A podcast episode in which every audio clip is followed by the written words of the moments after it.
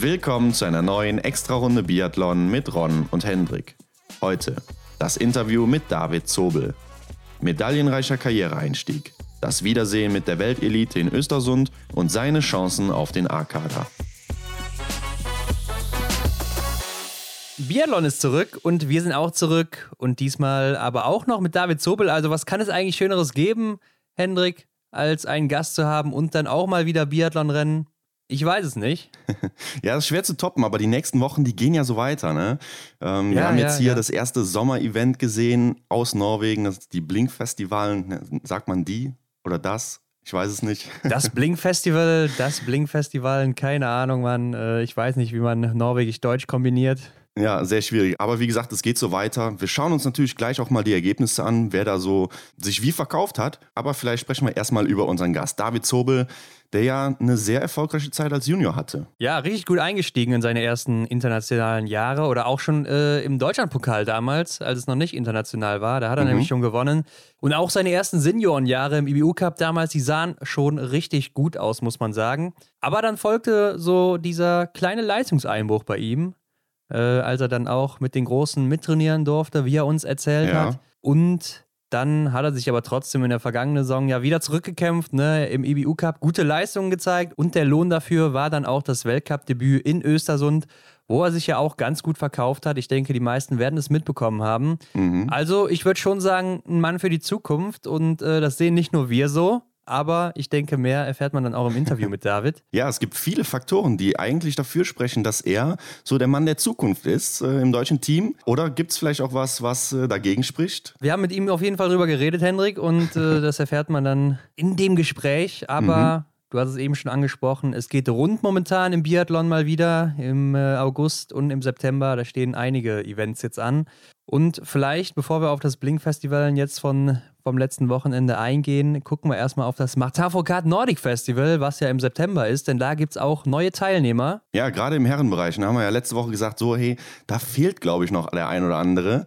Hier wurde jetzt aufgefüllt. Jakub Fack ist mit dabei, Matvey Eliseev und Johannes Dahle aus Norwegen. Ja, und damit, wir haben letzte Woche drüber geredet, ne? Es fehlen noch ein paar Herren, haben wir drei Herren dazu bekommen. Damit steht es jetzt äh, acht Frauen zu acht Herren. Also könnte man schon so starten, ne? Also ich weiß noch, das City Biathlon oder so fand damals auch immer mit acht Teilnehmern mhm. jeweils statt. Ja, es hört sich jetzt komplett an. Ne? Zumindest hat man jetzt die gleiche Anzahl Frauen sowie Herren. Ja, und einer, der hier dabei sein sollte, Hendrik, was mir gerade so auffällt, Emilien Jacquelin, klar, ne? Mhm. Guter Freund von Martin Foucault, jahrelang zusammen trainiert auch oder trainieren auch immer noch zusammen. Mhm. Wird wahrscheinlich nicht dabei sein. Ne? Er hat sich jetzt, äh, wo die Franzosen sind ja auch beim Blink Festival angetreten, beim ja. Radunfall, ich glaube, das Handgelenk gebrochen oder den Arm. Es sieht auf jeden Fall nicht gut aus und ich kann mir nicht mhm. vorstellen, dass der im September hier schon wieder am Start stehen wird, in einem Monat. Ja, also den sehe ich leider auch noch nicht äh, wieder in der Loipe, beziehungsweise am Schießstand, denn das Handgelenk ist natürlich ein großer Faktor, der da irgendwie äh, belastet wird, gerade beim Schießen, ja, das Gewehr halten, klar, man kann sich das alles vorstellen. Ja, ähm, gut, ich stelle mir viel schwieriger vor, die äh, Stöcke dann auch zu bewegen, ne? beziehungsweise sich abzudrücken vom genau, Boden. Genau, das kommt ja noch dazu.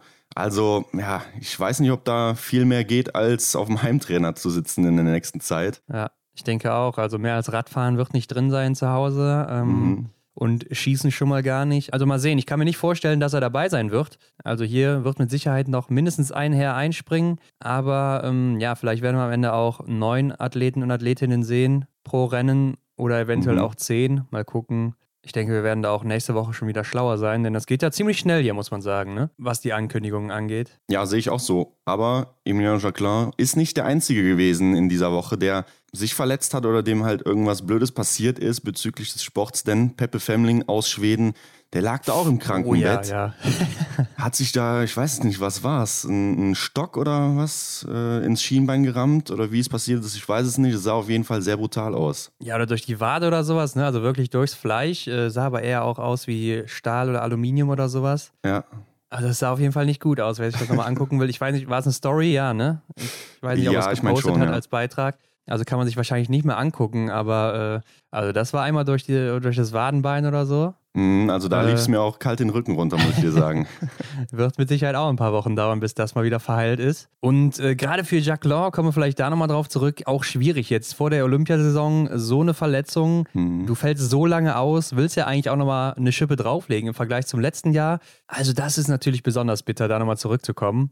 Und äh, ich kann mir vorstellen, er hat schon alle Augen auf den Olympia-Verfolger. Ja, also er wäre für mich auch ein großer Favorit gewesen, nachdem er seinen WM-Titel verteidigt hat. Ja. Sehr, sehr bitter. Bin ich mal gespannt, wie er da zurückkommen wird, wie wir ihn dann im November bzw. Anfang Dezember erleben werden zum Saisonstart. Ja. Mal gucken, ob er dann schon wieder an die alten Leistungen anknüpfen kann. Aber ich glaube, wenn er zu Hause auf dem Fahrrad sitzen kann, auf dem Heimtrainer, ja, dann wird es konditionell noch ganz okay laufen können. Klar, ganz spezifisch kann er nicht trainieren, aber mhm. wie dem auch sei. Ich glaube, Hendrik, wir sollten mal zum Blink-Festival kommen, denn äh, die Folge mit David ist ziemlich lang ne? und äh, ja. die Ergebnisse müssen wir natürlich auch nochmal hier ansprechen gerade. Ja, am Donnerstag ging es ja schon los. Da sind die Biathletinnen und Biathleten, zumindest ein Teil davon, bei den Langläufern mitgestartet. Da ging es siebeneinhalb Kilometer den Berg rauf. Hartes Rennen kennt man, ist so ein, äh, ja, so ein Rennen, was jedes Jahr da in der Gegend gehalten wird, seit es das Blink-Festival, glaube ich, gibt. Mhm. Und man muss sagen, bei den Damen waren alle Biathletinnen dabei, oder? Also ähm, ich sehe jetzt nur welche, die nicht gestartet sind oder äh, aufgegeben haben. Also Gilles Simon hat das Rennen nicht zu Ende gebracht und äh, Ingrid Landmark-Tandrevold ist nicht gestartet, Caroline Offigstadt-Knotten auch nicht gestartet mhm. hier, die man jetzt so kennt. Ansonsten waren aber die großen Namen dabei, wie Martha Olsby-Reuseland, Tyrell Eckhoff, und auch die Französinnen um Justine Breisas-Boucher. Genau, und vorneweg sagen wir vielleicht mal, Therese Johaug, die sehr erfolgreiche Langläuferin, hat hier einen neuen Streckenrekord aufgestellt. Also wenn man sich das auch mal anguckt, wie sie direkt vom Start weg weggelaufen ist und mhm. äh, ich glaube, Heidi Weng konnte noch ein bisschen mithalten, ne, aber war dann auch nach ein paar hundert Metern weiter ja, lag sie hinter Therese Johaug und ja. dann wurde sie auch nicht mehr gesehen bis zum Ziel. Also das war schon krass, muss man sagen. Ich weiß zwar nicht, inwiefern sie die, diese Zeit da jetzt getoppt hat, aber ähm, ja, scheint ein großes Ziel von ihr gewesen zu sein dann. Ja, ich glaube, äh, ihr einziges Ziel im Leben ist es, äh, Rekorde zu knacken. Äh, ich weiß auch nicht, aber auf jeden Fall eine sehr, sehr krasse Leistung hier. Und äh, gucken wir vielleicht mal auf unsere Biathletinnen oder gucken wir erstmal auf Platz 6, Antonia Fräbel. Auch deutsche Langläuferin, Freundin von Philipp Horn, ist mhm. Sechste geworden. Ne? Also auch äh, ein wirklich gutes Ergebnis hier von ihr, sich da auch teilweise vor die starken Norwegerinnen zu setzen. Ja. Denn da muss man ja schon sagen, im Langlauf ist das natürlich die Elite, die hier am Start ist. Ja, und die erste Biathletin ist äh, Tyrell Eckhoff auf Rang 11. Aber sie hat auch schon sage und schreibe 5 Minuten 14 Rückstand auf ähm, die Erstplatzierte. Ja, hört sich viel an, ne? aber Rang 11, wenn man mal guckt, dass hier auf jeden Fall auch 44 Starterinnen dabei oder 46 Starterinnen sogar dabei waren, ist das schon ganz ordentlich, finde ich. Und mhm. äh, ja, die schnellste Biathletin der letzten Saison setzt sich dann auch hier vorne ab und äh, knapp dahinter, aber nur vier Sekunden, ist dann Baiba Bendika, ne? die ja auch letztes Jahr bei den oder dieses Jahr bei den Weltmeisterschaften im Langlauf auch mal einen Ausflug ja. gemacht hat. Mhm. War da ja auch mal kurz dabei und verkauft sich hier auch mit Platz 12 dann ziemlich gut. Aber auch wenn wir mal ein bisschen weiter gucken, so Platz 14 Martha Olsby-Reuseland, Platz 15 Justine Bresas-Boucher. Also die guten Läuferinnen aus dem Biathlon-Weltcup sind dann auch hier vorne mit dabei, ähm, ja. was so die Platzierungen angeht. Ja, sie tummeln sich alle so um die fünf Minuten Rückstand. Ne? Chloé Chevalier ist noch dabei auf Rang 17. Ja, ich glaube, so ein Berglauf ist wahrscheinlich auch eher so ein Rennen für die leichteren Athletinnen nicht so muskelbepackt, nicht so groß. Denn klar, wenn du die ganze Zeit nur bergauf läufst, ist es natürlich ein Nachteil, wenn du schwerer bist und äh, mehr Masse nach vorne schieben musst. Ja, macht Sinn. Bei den Herren sah das aber auch ein bisschen anders aus, Hendrik. Hier waren zwar auch die ganzen Franzosen am Start und auch Philipp Horn, ne, der einzige Deutsche, der hier ja seinen Urlaub so ein bisschen mit dem Blink Festival verbunden hat. Mhm. Die Norweger, die norwegischen Herren zumindest, hatten anscheinend keine Lust, hier zu starten. Ja, die, die hatten scheinbar nicht so viel Interesse daran, beziehungsweise haben sich wahrscheinlich für die restlichen Rennen geschont, oder? Ja, ich weiß es nicht. Ist schwierig zu sagen. Ich habe vielleicht auch ein bisschen die Vermutung, dass die sich nicht unbedingt so mit den Langläufern messen wollen, um zu zeigen, mhm. wie weit sie eventuell hinten dran hängen könnten. Denn das ist ja auch mal so eine Diskussion, gerade in Norwegen. Ne? Wer ist schneller, Langläufer, Biathleten? Weiß ich nicht, ob das vielleicht auch so ein Punkt war. Äh, sie hatten auf jeden Fall auch in der Woche jetzt ein Trainingslager da, jetzt mhm. vor den ganzen Rennen. Vielleicht war das dann auch ein bisschen zu viel. Ähm, deshalb könnte es auch sein, dass sie nicht mitgemacht haben. Ich weiß es nicht genau, aber ähm, ja, ist dann schon komisch, dass die Damen alle mitmachen, die Herren aber dann nicht. Ja, der Sieger ist auf jeden Fall Quale Gothe. Klar, auch ein norwegischer Langläufer vor einem Schweden, Bormann Jens. Relativ knapp auch hier, nur mit einer Sekunde im Vergleich zu den Damen, wo Therese Johaug ja haushoch gewonnen hat. Ja, genau, muss man so sagen. Schon ein Unterschied. Ähm, ja, der beste Biathlet, Quentin Fiormaillet, auch, glaube ich, wenig verwunderlich. Platz 9 sogar, mhm. auch nur eine Minute 53 Rückstand. Also gar nicht so schlecht, wie ich finde. Ja, hier sieht man ähm, ganz deutlich eigentlich, dass die Zeitabstände gar nicht so wild sind wie bei den Damen, oder? Auch wenn wir jetzt mal weiter gucken, da haben wir dann Philipp Horn auf Platz 16, der zweitbeste Biathlet oder der zweitschnellste Biathlet in dem Fall mit äh, dreieinhalb Minuten in etwa. Ja. Und ihm folgt Eric Perrault, der Franzose. Den Junior ist er noch, ne? Genau, den hat vielleicht den, der ein oder andere schon mal im Weltcup gesehen, beziehungsweise den Namen schon mal gehört. Ich glaube, er hat schon drei Weltcup-Starts, oder? Ja, ich glaube, in Östersund war am Start. Ich weiß nicht, ob er schon drei mhm. hat oder nur eins, den Sprint in Östersund. Ja zum Abschluss der Saison. Ähm, auf jeden Fall bei den. Ich meine, er ist vorher auch schon mal gestartet. Auf jeden Fall bei den Junioren ähm, sehr erfolgreich gewesen und hat auch, glaube ich, hier den Supersprint gewonnen am Wochenende. Mhm. Also ähm, ja, ist mit Sicherheit auch einer für die Zukunft. Aber spricht auch vielleicht ein bisschen für meine Theorie, dass die leichteren Athleten hier einen kleinen Vorteil haben.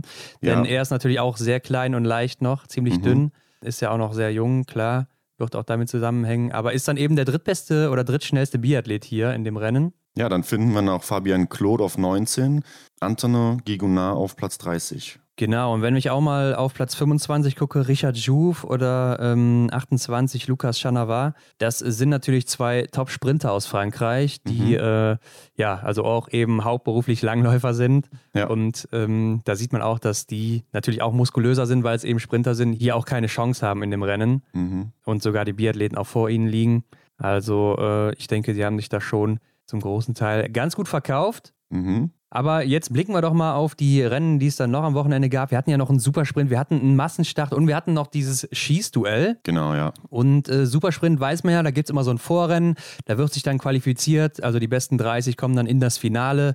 Und äh, eigentlich dachte man dann auch so im Finale, wie das im Vorrennen eben dann ausgegangen ist. Mhm. Ne? Das Vorrennen bei den Herren hat gewonnen Philipp Horn, also äh, mit zwei Fehlern sogar. Ja. War zwar sehr knapp, wenn man mal guckt, 0,5 Sekunden vor Martin Femsteineweg. Und äh, das Vorrennen ist übrigens auch in Sprintmanier. Also man startet in äh, Zeitabständen nicht gleichzeitig. Mhm. Und äh, die beste Zeit gewinnt dann eben. Hatte aber hier irgendwie keine Bedeutung. Ne? Also wenn man dann mal in das Finale reingeht, da ist dann Philipp Horn auch auf Platz 5 oder 6, glaube ich, gestartet. Ja. Und äh, in der ersten Reihe standen dann die großen norwegischen Namen Johannes Dingesbö, Tajebö, oder auch Kante auf Jaumaye, ich denke mal für die Kameras wahrscheinlich, denn dann Wollte hält natürlich auch, sagen. auch das also ich verstehe nicht ganz, ich verstehe nicht ganz, warum die das dann nicht so durchgezogen haben.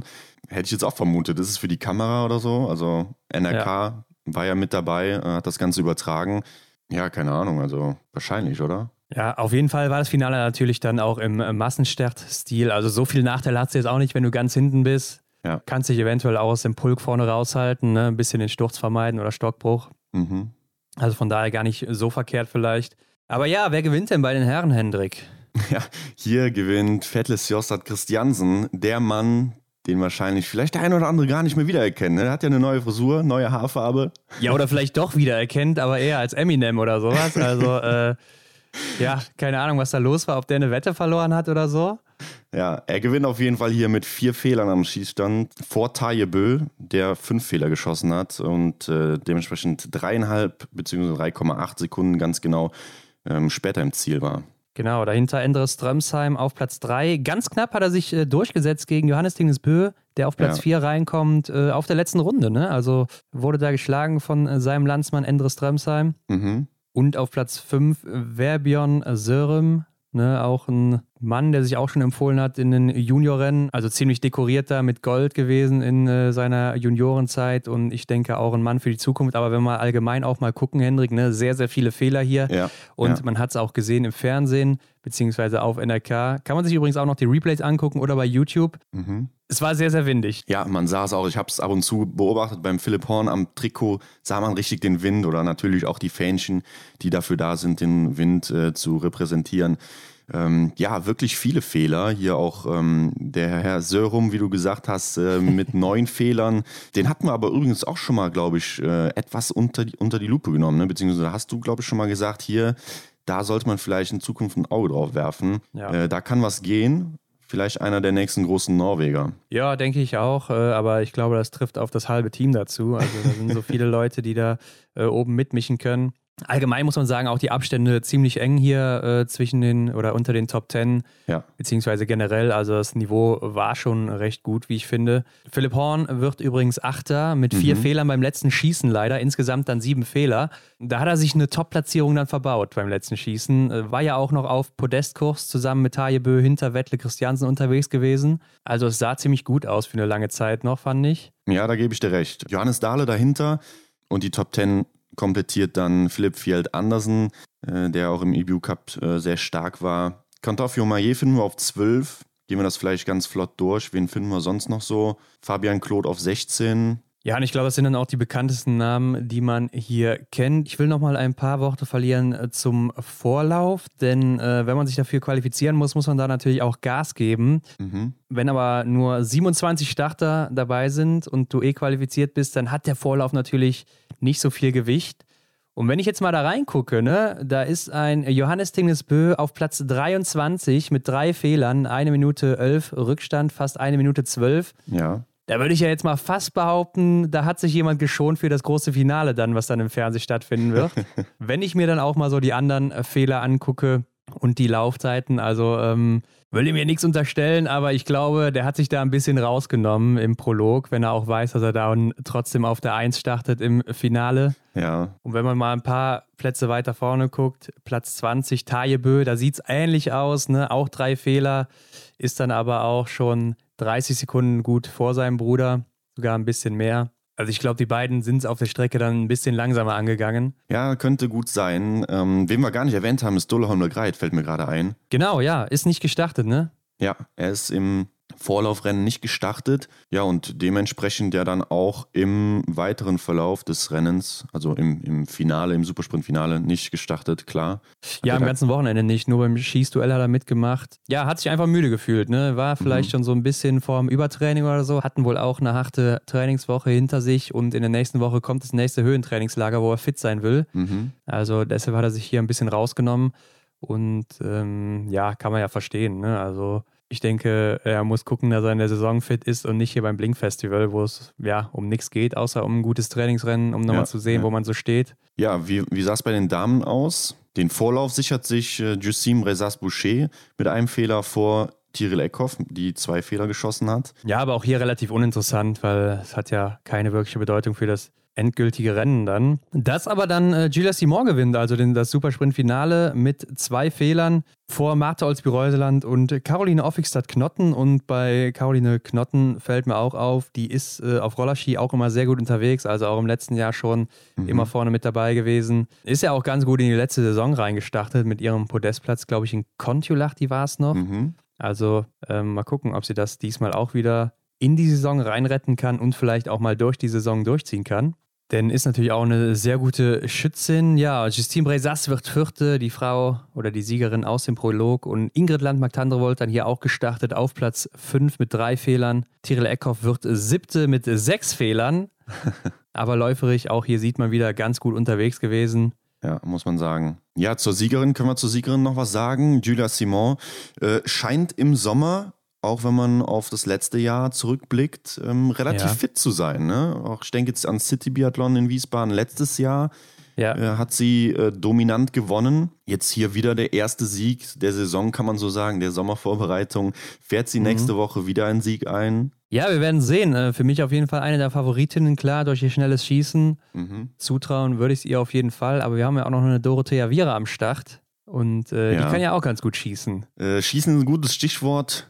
Äh, schauen wir uns mal dieses Shootout-Battle an, was da stattfand in äh, Norwegen. Ja, vielleicht erstmal, wie das abläuft. Also da gibt es jeweils pro Runde acht Starter. Es wird dann angefangen mit einem Viertelfinale und die schnellsten vier qualifizieren sich dann eben für das Halbfinale, wo es dann zwei Runden gibt und die besten vier aus jedem Halbfinale qualifizieren sich dann für das Finale und da der Sieger tritt dann gegen die beste Frau bzw. den besten Mann an und wer da gewinnt, der gewinnt dann eben dieses Schießduell. Also eigentlich ja. immer eine ganz coole Sache. Im NRK wird dann erst ab Halbfinale gezeigt. Ja, was ist aufgefallen? Ähm, bei den Herren will ich vielleicht mal herausheben, das zweite Halbfinale. Das war äh, eine ziemlich krasse Leistung. Also wir hatten hier Taje Bö am Start, Wettle Christiansen, Antonin Gegonard. Mhm. Philipp Andersen, Stola Holmler Greit, ähm, ja, noch drei andere Athleten. Und da sind auf jeden Fall fünf oder sechs Athleten fehlerfrei geblieben, alle mit einer ziemlich schnellen Zeit am Schießstand, muss man sagen. Ja. Und was ist passiert? Der vielleicht größte Favorit hier beim Schießen, Stola Holmler Greit, fliegt direkt mal raus hier im Halbfinale. Äh, wird nämlich nur ganz knapp Fünfter hinter Philipp Andersen. Also das war schon ziemlich eindrücklich zu sehen, fand ich. Das sollte man sich vielleicht nochmal angucken. Ja, stimmt. Also die Zeitabstände dann auch, ne, wie sie dann, wie die Jungs dann da zurück zur Linie gelaufen sind, die sind sehr, sehr knapp. Ja, es hat echt Spaß gemacht, sowas zu sehen. Ja, auf jeden Fall fand ich auch. Ähm, es setzt sich am Ende dann Wettles Jostad Christiansen durch vor Johannes Dingesbö im Finale, mhm. ähm, der auch dann im Halbfinale und im Finale fehlerfrei geblieben ist. Also äh, muss man schon sagen, war eine starke Leistung von ihm. Ja, von, von Christiansen meinst du, oder? Ja, ja, genau, genau, von ja. Christiansen. Also nicht jetzt Johannes Dingesbö, der ist genau. nicht fehlerfrei geblieben. Ja, ja generell, Vettles Jostad Christiansen muss man hier nochmal hervorheben. Also was er so in diesem ganzen Wochenende am Schießstand geleistet hat, das war schon sehr beeindruckend, muss ich sagen. Ja. Ja, bei den Herren die Favoriten ähm, doch dann klar vorne. Bei den Damen war es irgendwie ja nicht ganz so klar, oder? Ja, hier gewinnt dann auf jeden Fall Johansen. Wird, glaube ich, auch vielen nichts sagen. Ähm, Martha Olsby-Reuseland war noch ganz gut dabei. Caroline Offis hat Knotten auch. Und äh, Tyrell Eckhoff hat sich auch mal ganz gut verkauft hier, wie ich finde. Ja. Aber Johansen setzt sich dann eben durch. Und dann war eben das Finale Wettles Jostad Christiansen gegen Johansen. Und es gewinnt Christiansen ganz knapp, muss man aber auch hier sagen. ja. Aber dann doch eindeutig auch wieder mit einer fehlerfreien Einlage. Und äh, ja, war damit der Sieger des Schießduells und der Sieger des Supersprints. Also zwei Rennen hatte er schon gewonnen. Und dann gab es zum Abschluss am Samstag noch den Massenstart. Und auch da sehen wir, Wettles Jostad Christiansen ist vorne auf Platz mhm. 1. Hier hat er sich einen Fehler geleistet bei 20 Schuss. Ja, und das, das war wirklich eine knappe Nummer.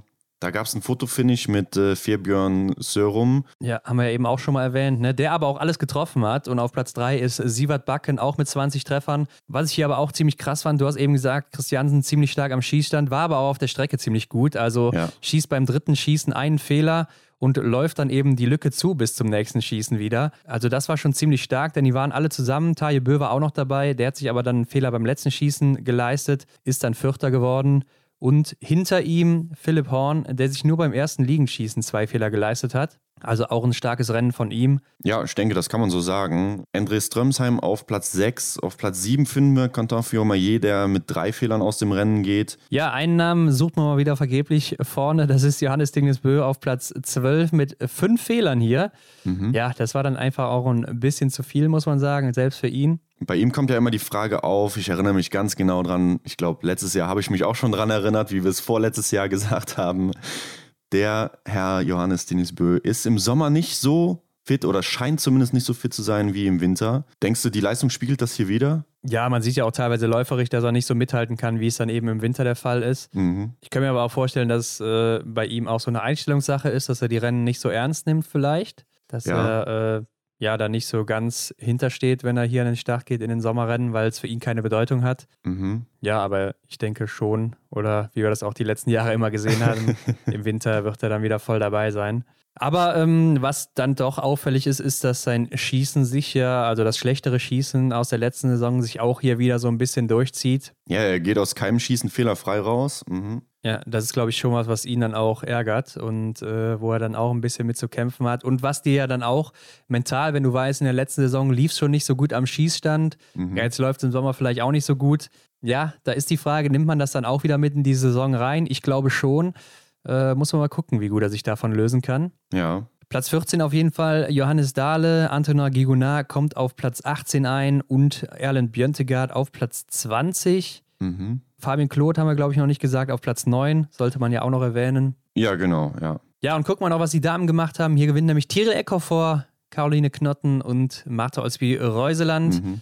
äh, auch mal läuferig wieder eine sehr starke Leistung von Tyrell Eckhoff, die sich nur beim ersten Schießen zwei Fehler leistet. Ja, das ist doch fast schon so ein Bild, was man aus dem Weltcup kennt, oder? Zwei Fehler geschossen, trotzdem ja. hier mit 22,8 Sekunden Vorsprung ins Ziel eingelaufen. Also ja. Tyrell Eckhoff scheint keinen großen Unterschied zu machen, was den Winter und den Sommer betrifft. Ja, ich denke auch nicht, dass sie jetzt im kommenden Winter einbrechen wird. Da kann ich mir einfach gar nicht vorstellen momentan. Mhm. Und ich denke, sie hat jetzt so ihren Stiefel gefunden, den sie da fahren wird für die nächsten Jahre, ihre ja. letzten Saisons oder so. Und äh, ich glaube, das wird auch ganz gut funktionieren. Julia Simon wird hier Vierte, gefolgt von Justine Brezas-Boucher. Das sind so die Top 5. Die beiden auch ein gutes Wochenende gehabt, also auch immer in den Top 5 jetzt zu finden gewesen hier. Wirklich stark. Ähm, Selina Gasparin, Zwölfte geworden, die war auch dabei aus der Schweiz. Baiba Bendica, 15. Und Federica San Filippo aus Italien, 18. geworden. Ingrid ja. Landmark-Tandrevold ist auch gestartet, hat das Rennen aber nicht zu Ende gebracht. Ähm, ich habe gar nicht gesehen oder gehört, warum jetzt. Ja, kann ich dir auch nicht sagen. Äh, Chloé Chevalier ist dann gar nicht an den Start gegangen. Ich habe auf jeden Fall gesehen, dass Ingrid Landmark-Tandrevold noch okay dabei war, aber dann äh, vielleicht bei einem Schießen zu viele Fehler geschossen hat. Ich weiß mhm. es nicht. Ja, abschließend, ähm, lass uns vielleicht kurz ein kleines Fazit über das Blink-Festival ähm, ziehen. Ich fand generell die ganze Aufmachung ziemlich gut, äh, auch was diese ganzen Anzeigen bezüglich des Trefferbildes oder so angeht. Äh, das sah schon sehr, sehr professionell aus. Ne? Ich meine, die machen es auch nicht zum ersten Mal, aber das haben sie schon echt gut rübergebracht. Ja, ich fand wohl, dass die Anzeigen manchmal ein bisschen spät kamen oder auch die Zielanzeigen und so, die waren manchmal mhm. ein bisschen verdreht und eher so im Nachhinein dann irgendwie richtig hingesprungen oder sowas. Also okay. das war vielleicht doch noch ein bisschen verbesserungswürdig. Aber ich denke, das Niveau war auch einfach ziemlich gut hier und deshalb hat es auch Spaß gemacht zuzugucken. Ja. Ich fand es schade, dass Emilien Jacquelin nicht dabei war. Gerade beim Schießduell hätte ich ihn mal gerne gesehen. Ja, natürlich. Das wäre wahrscheinlich ein krasses Duell gewesen oder er wäre wahrscheinlich ein großer Favorit gewesen. Ja, sehe ich auch so. Und äh, ja, warten wir mal ab. Nächste Woche geht es weiter nach Wiesbaden. Mhm zum City Biathlon, wo wir dann natürlich auch wieder am Start sein werden. Ja, stimmt. Wir sind wieder dabei. Letztes Jahr hat es ja wirklich äh, viel Spaß gemacht, muss ich sagen. Und ähm, schauen wir mal, wie es dieses Jahr wird. Ich glaube, das ist ja wieder, da ist ja wieder mehr los. Ja, genau, sind ja wieder mehr Zuschauer zugelassen jetzt. Hat sich ja alles wieder so ein bisschen, ja, gelockert nicht unbedingt, aber man hat natürlich jetzt wieder mehr Möglichkeiten, Zuschauer zuzulassen. Mhm. Da können uns natürlich auch mal gerne schreiben, ob ihr dabei seid äh, beim City Biathlon unter das Folgenbild. Ja, genau. Oder ihr schreibt uns mal, ähm, was ihr denn so hinter den Kulissen alles sehen wollt. Ne? Vielleicht können wir euch da das, den ein oder anderen, ja? vielleicht Gute können Idee. wir euch da den ein oder anderen Einblick verschaffen, äh, was so, ja, hinterm Schießstand oder wo auch immer abgeht. Schreibt uns gerne mal, was ihr so sehen wollt. Genau, bevor die Folge noch länger wird, lass uns ins Interview mit David Zobel reinspringen. ja, hören wir uns an, was er uns zu erzählen hat. Ja, David, letzte Woche habe ich gesehen, da warst du ja noch mit Canton Fiormaillet unterwegs in Frankreich. Und äh, was ist da los? Hast du jetzt die Seiten gewechselt oder wie kann man sich das vorstellen? ja, Seiten gewechselt würde ich jetzt nicht sagen, aber ich befinde mich gerade äh, drei Wochen genau seit zwei Wochen und noch eine Woche in äh, Frankreich, besuche meine Freundin. Ah. Mhm. Und ähm, ja, da war es natürlich äh, ziemlich cool, dass man dann mal mit einem Quentin Fillon-Maillet mitlaufen kann. Ähm, der kommt eben auch hier aus der Gegend und trainiert ähm, auch in Prémanon, ist jetzt dann aber seit äh, gestern ähm, sind die nach Norwegen geflogen zum äh, Blink Festival. Ja. Und ja, dann muss man die Möglichkeit natürlich nutzen, wenn man mit solchen Leuten äh, auch mal äh, trainieren kann. Klar, Klar ja. in Deutschland äh, gibt es genau die gleiche Weltklasse an, an Sportlern, aber ist natürlich immer noch mal bisschen was anderes mit anderen Nationen. Das, da lernt man einfach neue Leute kennen. Jeder tickt ein bisschen anders, äh, die andere Sprache. Man kann auf jeden Fall sehr viel lernen und das äh, macht Spaß. Also du kannst auch Französisch oder was? Ja, äh, ich hatte es in der Schule, ja. muss ich ehrlich gestehen, auch ziemlich lange, aber da ist relativ wenig hängen geblieben. Mhm. Genauso wie von Englisch. Also ich muss sagen, ich bin absolut gar kein Sprachenmensch. Habe ich festgestellt in der Schule und ähm, dann äh, kommt man dazu, dass man eine französische Freundin hat, denkt man sich nur, wie konnte sowas eigentlich passieren? ähm, ja, klar, ähm, wir unterhalten uns hauptsächlich auf Englisch, aber gibt natürlich jetzt keine bessere Möglichkeit, um Französisch zu lernen, quasi mhm. direkt von einer Muttersprachlerin. Ja. Von dem her ist das natürlich das Ziel, aber um, um ehrlich zu sein, wir nehmen uns immer wieder vor, okay, jetzt äh, reden wir mal nur Deutsch, nur Französisch und dann hängst du wieder an irgendeinem Satz und denkst dir, ah, okay, zack, wieder in Englisch gewechselt und dann, mhm. also da, da müsste man noch ein bisschen disziplinierter sein, dass man da wirklich äh, dann in der jeweiligen Sprache noch äh, Fortschritte machen. Aber das ist auf jeden Fall das Ziel, dass ich irgendwann äh, fließend Französisch sprechen kann. Ja. Mhm. ja, kommt mit Sicherheit dann irgendwann noch mit der Zeit, kann ich mir genau, gut vorstellen. Genau. Ja. Ja, irgendwann kommt man auch einfach nicht drum rum. Ne? Ähm, David, erzähl uns doch eingangs mal, bevor wir jetzt hier ähm, in die tiefe Biathlon-Thematik einsteigen, wie du überhaupt zu diesem Sport gekommen bist. Also ich war, als ich jung war, habe ich relativ viel ausprobiert, Fußball, ich war ziemlich lang im, im Leichtathletik hängen geblieben und ähm, also bei mir war es so, Olympiade in Turin, äh, habe ich halt am Fernsehen verfolgt ähm, und äh, war natürlich Michi Greis mit, mit seinem äh, dreifachen Olympiasieg. Mhm. Ja, ziemlich beeindruckend und dann mhm. habe ich meinen Eltern erzählt, ja, ich würde halt gern mal Biathlon probieren. Und dann haben sie halt geschaut, wo das in der nächsten äh, Nähe möglich ist. Das war beim SV Eschenlohe damals.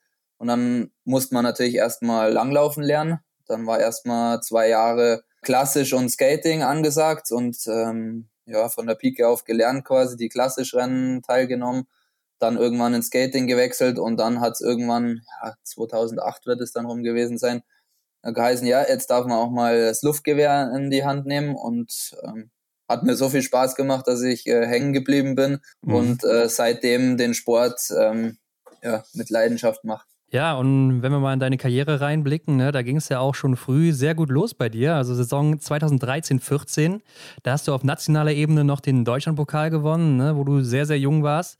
Kannst du vielleicht mal erzählen, Deutschlandpokal, weil es ist ja nicht so wirklich greifbar für jeden oder sagen wir mal so, es gibt sehr wenig Informationen darüber. Wer waren so damals deine Gegner im Deutschlandpokal 2013-14 noch? Da ähm, haben wir tatsächlich Justus Strelo, auch ah, mein Jahrgang. Ja. Mhm.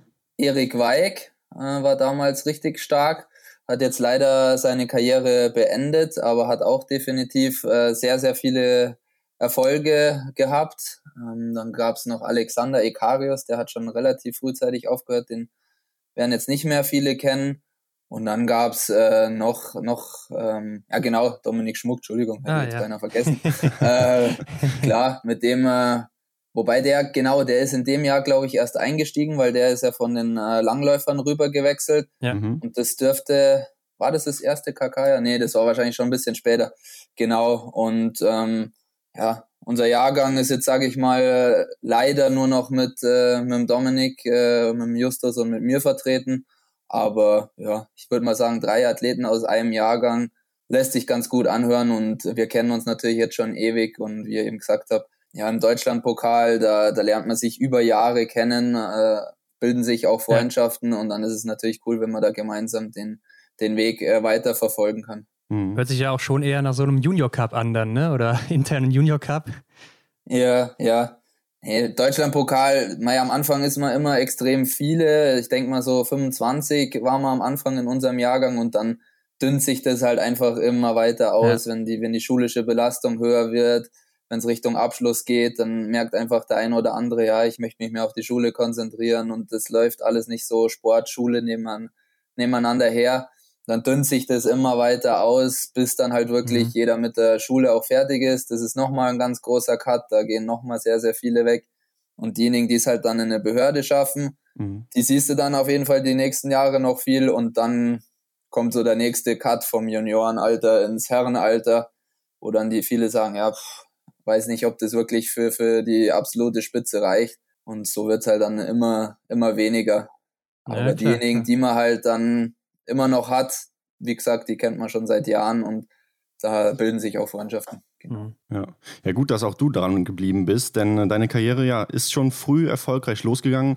So auch in der Saison 2015-16. Da bist du dann international gestartet im EBU Junior Cup in Martell. Das war dein drittes internationale Rennen der Karriere, glaube ich, genau. Ja. Da bist du Zweiter im Sprint geworden mit null Fehlern. Ähm, da warst du damals 19 Jahre alt, vielleicht noch sehr jung im Kopf und du merkst, ja, es läuft. Hebt man da ab oder wie ist das? Uff, würde ich jetzt nicht sagen. Also wenn ich mich richtig erinnere, war auch gleich der nächste Tag ähm, auch in Martell, auch ein EBU Cup. Genau. Und da war ich dann relativ schnell wieder am äh, Boden der Tatsachen, weil ich da ähm, mich äh, leicht verlaufen habe. Also da musste ah. man, da war, war ein bisschen Schneeprobleme und dann musste man so eine, so eine komische Doppelrunde auf so einem kleinen Feld laufen. Mhm. Ich laufe in diese Doppelrunde rein, laufe einem Tschechen hinterher und mein, das ist der gleiche Tscheche, dem ich hinten, hinten raus wieder rausgelaufen bin, aber dabei waren da halt zwei Tschechen in der Runde mhm. und habe halt dann eine Runde vergessen. Die habe ich dann in der nächsten Runde zwar nachgeholt, habe ich dann drei gemacht, aber natürlich ja, zählt das nicht. Ähm, da wäre ich auch relativ gut gewesen in dem Rennen, aber zack, bumm, war, war es gleich mal null Punkte. Ja. Aber ich kann schnell wieder am Boden der Tatsachen. Also das ja. Abheben, äh, würde ich jetzt da sagen, passiert dann nicht so schnell, weil die Konkurrenz auch im IBU Junior Cup mittlerweile und auch damals schon, wo das bei uns angefangen hat, echt einfach groß war und es hat brutal Spaß gemacht, weil in dem Alter und dann schon mit so vielen Nationen lernt man da Leute kennen und es war einfach cool, die Konkurrenz. Ja, genau. In dem zweiten Sprint bist du dann aufgrund äh, der geschilderten Tatsache dann disqualifiziert worden. Andere ähm, Nachwirkungen hatte das aber jetzt nicht, oder? Dass du disqualifiziert wurdest? Oder was kam danach ja, noch so auf dich doch, zu? Das war schon äh, auch nicht ganz unwichtig, weil das die Quali für die JWM damals war, auch okay. dieses Wochenende. Und ja, wenn man natürlich null Punkte bei einer Quali stehen hat, dann wird's meistens schwierig. Und dann habe ich mich, ja, muss man sagen, mit, mit relativ viel Glück hinten raus. Im Massenstart war ich dann auch noch ganz gut ähm, als äh, letzter quasi für diese JWM qualifiziert, aber nur als Fünfter und vier mhm. dürfen wir immer starten. Und hätten wir jetzt natürlich das eine Rennen dazugenommen, dann hätte ich es relativ locker geschafft. Aber mhm. klar, ich bin falsch gelaufen, also von dem her brauchen wir darüber nicht diskutieren. Und deswegen war ich nur als Fünfter mit dabei und dann habe ich halt eine Einsatzgarantie für einen Sprint bekommen, aber im Einzel durfte ich eben schon mal nicht laufen. Und ja, klar, ist eine Chance weniger. Aber das war damals eben die JWM in, in Rumänien, in Chile Gradistai. War für mich halt ein absolutes Highlight. Das war so cool, in dem Team überhaupt mit dabei zu sein.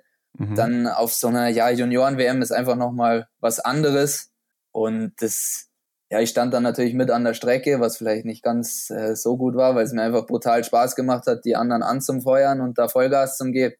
Mhm. Und äh, Dominik Reiter damals war auch brutal gut unterwegs. Ja. Und habe ich den halt dermaßen angeschrien, dass ich äh, danach keine Stimme mehr gehabt habe und dann so nach dem Tag gemerkt habe, scheiße, irgendwie habe ich so ein leichtes Halskratzen. Ja. Keine Ahnung, ob das jetzt davon kam oder nicht. Äh, am Ende war es relativ gut sogar, weil ich habe dann so ein leichtes, komisches Gefühl gehabt, durfte dann in der Startgruppe 4 starten, eben bei diesem Sprint, äh, wo ich die Einsatzgarantie hatte wo jetzt keiner gesagt hat, okay, das ist eine geile Startgruppe, weil wir hatten echt äh, sautiefe Bedingungen. Mhm. Und dann äh, habe ich aber nicht wirklich viel drüber nachgedacht, weil ich eh gedacht habe, okay, ich bin nicht gut drauf, Halskratzen, ein bisschen komisch. Und dann äh, lief es halt im Schießen auf einmal richtig gut und läuferisch hat es auch richtig gut gepasst. Und dann komme ich zur letzten Z Zwischenzeit und der, äh, der Grie, also der, der Mehringer Christian, der jetzt auch im Weltcup mit dabei ja. ist, sagt so, ja, Platz 4, noch ein paar Sekunden auf Platz 3, aber den holst du dir, den Franzosen. Hm. Vierter, mhm. okay, krass. Ja, und dann am Ziel auf einmal heißt, dass du Dritter bist und äh, ich war ja letzte Startgruppe, also es kamen nicht mehr so viele und es war halt brutal geil. Also das war einfach nur ein überragendes Gefühl, weil ja. erst feuert man im Einzel die anderen da an, macht einfach brutal Spaß und dann läuft es auch noch selber für einen so gut und dann das war schon wirklich absolutes Highlight damals in Rumänien, ja. Ja, Bronze dann am Ende für dich im Sprint und dann auch nochmal Silber mit der Staffel geholt da. Bei, genau, äh, genau. Den Weltmeisterschaften oder Junioren-Weltmeisterschaften waren es ja noch. Und dann kamen ja auch noch die äh, Europameisterschaften oder Junioren-Europameisterschaften, wo du auch nochmal Bronze im Sprint geholt hast und dann auch nochmal den Titel im Verfolger. Und äh, ich kann mir vorstellen, da waren in Deutschland doch sicher auch relativ viele Augen auf dich gerichtet, oder? So gerade aus der Szene, von Trainern, von Athleten, vielleicht auch von den Medien schon so ein bisschen. Hat sich dadurch irgendwas bei dir verändert zu der Zeit schon? Hm, also im ersten Moment war es ja nicht mal nur die Junioren-Europameisterschaft, sondern auch die Herren-Europameisterschaft, an der ja, ich teilnehmen genau. durfte wegen der Einzelmedaille ja. im Sprint das hat definitiv was verändert, weil das war das erste Herrenrennen, wo ich quasi noch im ersten Juniorenjahr mit teilnehmen durfte. Und das war eine sehr, sehr coole Erfahrung, weil da ging es nach Russland, wo es im Moment ja nicht mehr so häufig hingeht, wegen, wegen den Doping-Geschichten. Mhm. Und da war so viel los. Das war, also im Nachhinein haben da viele Athleten zu mir gesagt, das war definitiv eine Weltcup-Stimmung. Da waren 15.000 Fans in Tumen, das ja, war krass. überragend. Das hat richtig, richtig Spaß gemacht. Klar ist es da jetzt nicht äh, übermäßig gut gelaufen. Ich glaube, immer so Platzierungen zwischen, zwischen 30 und 40 rum. Für, für das erste Juniorenjahr absolut ja. in Ordnung. Hat sehr, sehr viel äh, Spaß gemacht und äh, war einfach eine Riesenerfahrung für mich. Von dem her, das hat sich schon ein bisschen verändert, dass man einfach mal sogar schon in dem B-Team Herren dabei war und die Trainer kennengelernt hat und die anderen Athleten. Das auf jeden Fall. Und gut, aber dann, wie gesagt, dann waren wir so ein bisschen am Boden der Tatsachen wieder, weil, okay, mhm. es lief in Ordnung, aber es war jetzt nichts Überragendes. Und dann war eben, wie ihr schon gesagt habt, noch die, die Junioren-EM in Pokeljuka. Da hat man auch einfach geiles Wetter, überragend viel Schnee, wieder eine coole Stimmung im Team. Und ja, da, da lief natürlich in dem Verfolger alles perfekt. Wenn man sich jetzt so im Nachhinein denkt, okay, da habe ich im letzten Schießen noch einen Emilien Chaclin abgezogen. Das, äh, ob das immer noch im Moment so möglich ist, ist die andere Frage. Aber das war, ja, da war man einfach in so einem, in so einem Flow drinnen. Da hat man nicht mehr viel drüber nachgedacht. Und ob das dann jetzt was verändert hat, für mich im ersten Moment nicht. Also mhm. ich habe deswegen jetzt nicht wirklich mehr Aufmerksamkeit bekommen. Im Nachhinein habe ich schon gehört, dass, dass die Trainer vielleicht auch wollten, mich da schon im, ins B-Team hochzuziehen. Ist aber in dem Endeffekt nicht passiert. Ich war im nächsten Jahr wieder im C-Kader, habe da wieder die Leute mit den Leuten trainiert, die ich eh schon gekannt habe. Also das hat ähm, für mich jetzt keinen Unterschied gemacht und auch medienwirksam, klar, da hat man vielleicht äh, mal ein, zwei Interviews gegeben, die ersten in, in, in der Karriere. Das ist natürlich äh, aufregend und, und spannend, aber es war jetzt nicht die, die riesen über Aufmerksamkeit, die ich da hatte. Ja. ja. Ja, ich finde auch, du hast dich da relativ, nee, du hast dich da gut präsentiert äh, mit dem 39. Platz äh, im Sprint und 29. Platz in der Verfolgung ähm, in, dem, in deinem ersten Juniorenjahr dann. Doch schon eine gute Leistung. Was hast du denn nach dem Rennen gedacht, so wo deine größten Baustellen sind? Gab es da so einen Moment, wo du gedacht hast, oh, äh, ja, ja, definitiv. Also jeweils in beiden Rennen habe ich äh, liegend relativ gut geschossen, bin da wirklich gut bei weggekommen, auch äh, läuferisch hat's einmal frei gepasst und dann hat's beides Mal, war die Aufregung im Stehenanschlag war einfach äh, ah, brutal. Ja. Mhm. Also, da weiß ich noch im Sprint, ich glaube, ich habe 0-3 geschossen. Ähm, da komme ich nur in den Schießstand rein und gerade hat irgendein Russe, keine Ahnung wer das war, hat einen Nuller geschossen, da war eine Stimmung da drin, das war bisschen zu vergleichen, sogar mit dem Fußballstadion, würde ich behaupten. Und dann war nur, ja. wow, okay, und jetzt schießt du hier stehen. Und dann sind die Knie halt gleich mal weich geworden und zack, äh, schön, schön Dreier geschossen. Dann Gott sei Dank die Verfolgung geschafft und da lief es auch wieder richtig gut mit, mit 0-1 oder sowas liegend. Und das mhm. erste Stehen war auch noch gut.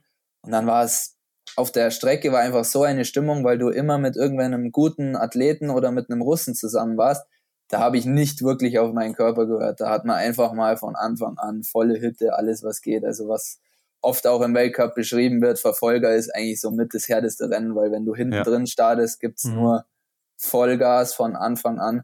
Und das hat halt brutal, ja, im ersten Moment nicht wehgetan, weil ich es einfach nicht gespürt habe im Körper, weil ich nicht auf den Körper gehört habe. Und dann die vierte Runde war eben die erste, wo ich so ja, so ein bisschen alleine auf einmal war und dann nur so gedacht habe, uh, okay, ich bin schon äh, ganz schön an der Glocke. Also ich war übertrieben im roten Bereich, mhm. habe dann wieder, glaube ein Dreier oder ein Vierer hinten rausgeschossen. Das hat mir dann einige Plätze gekostet.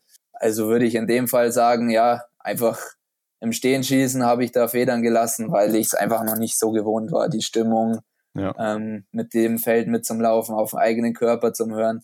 Also da hat einfach definitiv die Erfahrung gefehlt in dem Moment. Das ja. ist eigentlich das Größte, was man da lernt. Und deswegen war ich ja auch dabei und die habe ich definitiv gemacht, die Erfahrung. Ja, aber gehen wir mal eine Saison weiter. Da geht auch bei dir die Erfolgssträhne weiter, muss man sagen. Also im IBU Junior Cup bist du dann Dritter geworden in der Gesamtwertung ne? und dann auch bei den Weltmeisterschaften 2017, auch wieder Junior-Weltmeisterschaften, Silber im Einzel geholt und auch wieder Bronze hier mit der Staffel.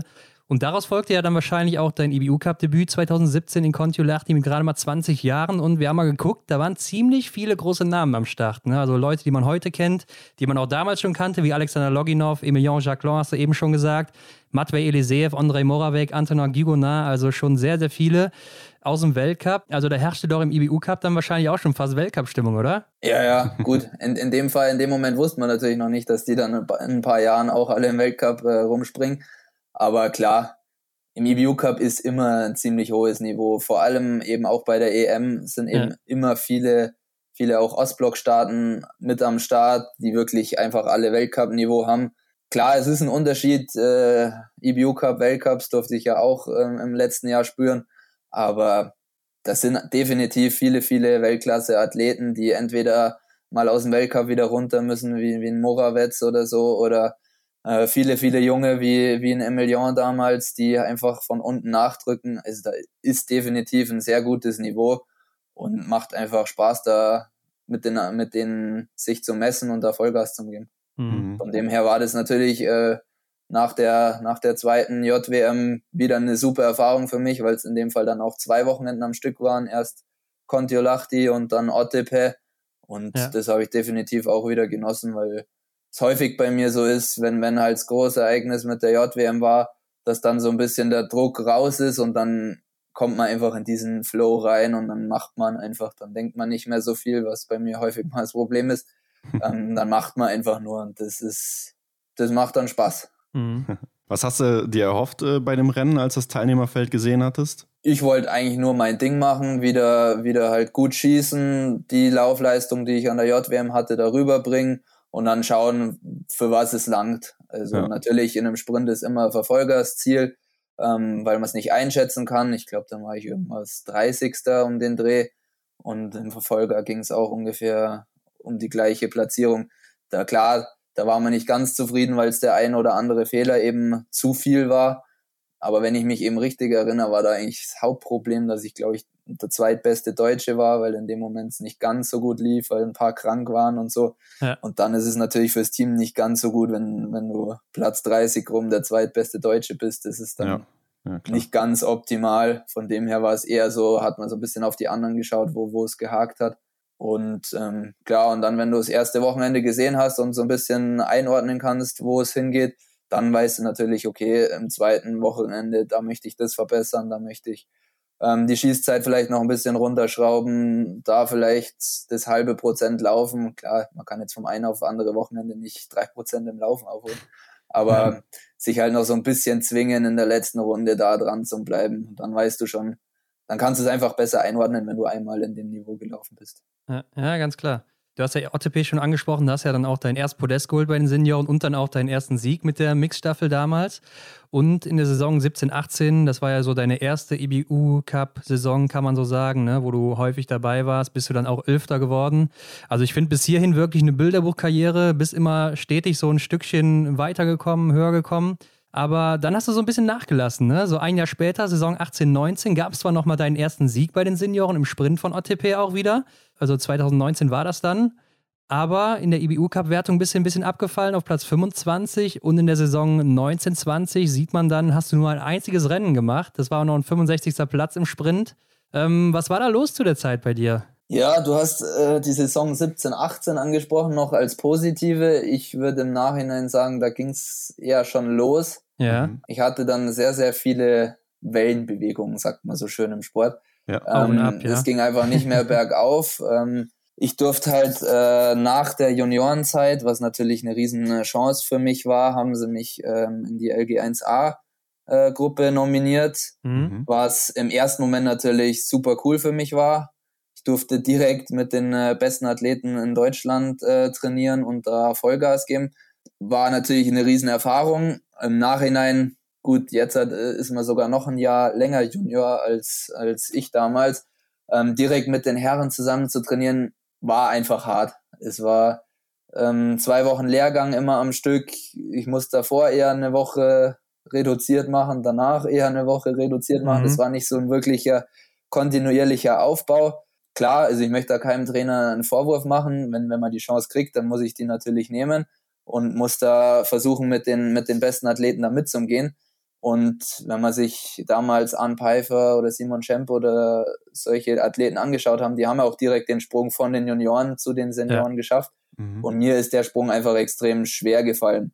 Im ersten Moment, im ersten äh, EBU Cup Jahr 2017, 18, klar, am Ende war ich Elfter in der Gesamtwertung, aber auch nur, weil ich einfach in jedem Rennen dabei war. Und EBU Cup ist ja doch häufig eher Sprungbrett Richtung Weltcup. Das heißt, die Besseren ja. sind dann öfter mal auch gleich weg und machen dann halt keine Punkte mehr.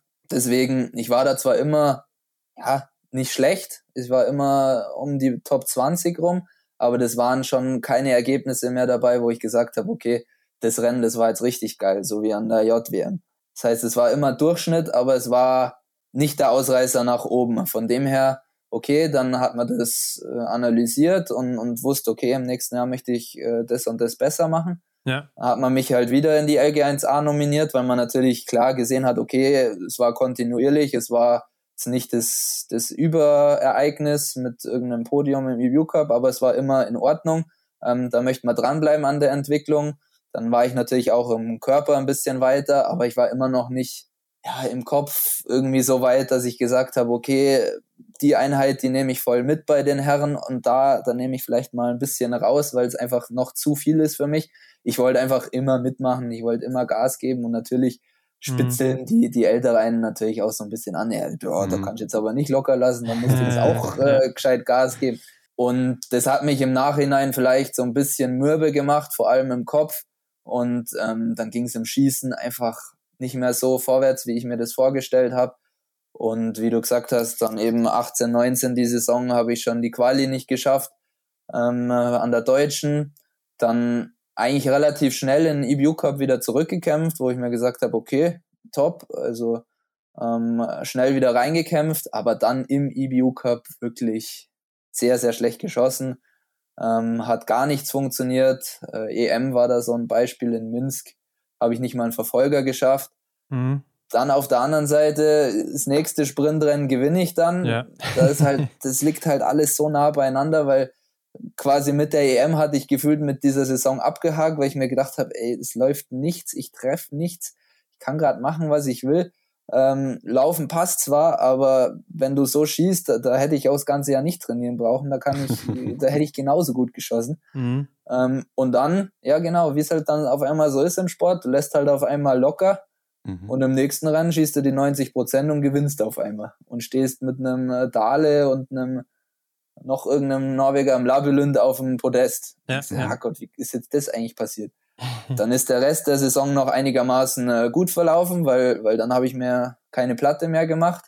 Und dann denkt man sich, okay, jetzt weißt du genau, jetzt bist du nicht mehr LG1A, jetzt bist du LG1B, jetzt ist, ist, bist du eigentlich in deinem Niveau, da kannst du jetzt richtig gut trainieren und Gas geben. Und war aber trotzdem immer noch mit dem Kopf her beim Schießen einfach nicht, nicht so dabei, dass ich sagen kann, okay, da wäre was vorwärts gegangen. Mhm. Dann wieder die Quali nicht geschafft und, und dann, ja, wie ihr dann beschrieben habt, dann war ich einmal im EBU Cup ähm, mit dabei, mich da reingekämpft. Das war halt leider ein Startnummernrennen, aber ich war auch in dem Moment selber nicht, nicht so gut äh, drauf, dass ich sagen würde, okay, da, da reiße ich jetzt die Welt ein. Da hat es im Schießen nicht funktioniert. Da habe ich auch sehr, sehr viele ähm, Langlaufrennen in dem Jahr einfach mitgenommen, damit ich irgendwie Wettkämpfe habe, aber habe mich einfach nicht mehr ins internationale Biathlon-Geschäft reinkämpfen können. Mhm. Und ähm, ja, wie du sagst, dann ist man halt äh, irgendwie wirklich am Tal angekommen und dann hast du zwei Möglichkeiten, dass du entweder ans anderen Kopf steckst und sagst, ja, das war's halt, das wird wohl nichts mehr. Oder man sagt sich, okay, jetzt muss noch mal alles geben, weil wenn noch, wenn es noch mal so läuft, dann macht es definitiv keinen Sinn mehr. Das heißt, okay, jetzt all in. Und was ist all in für mich?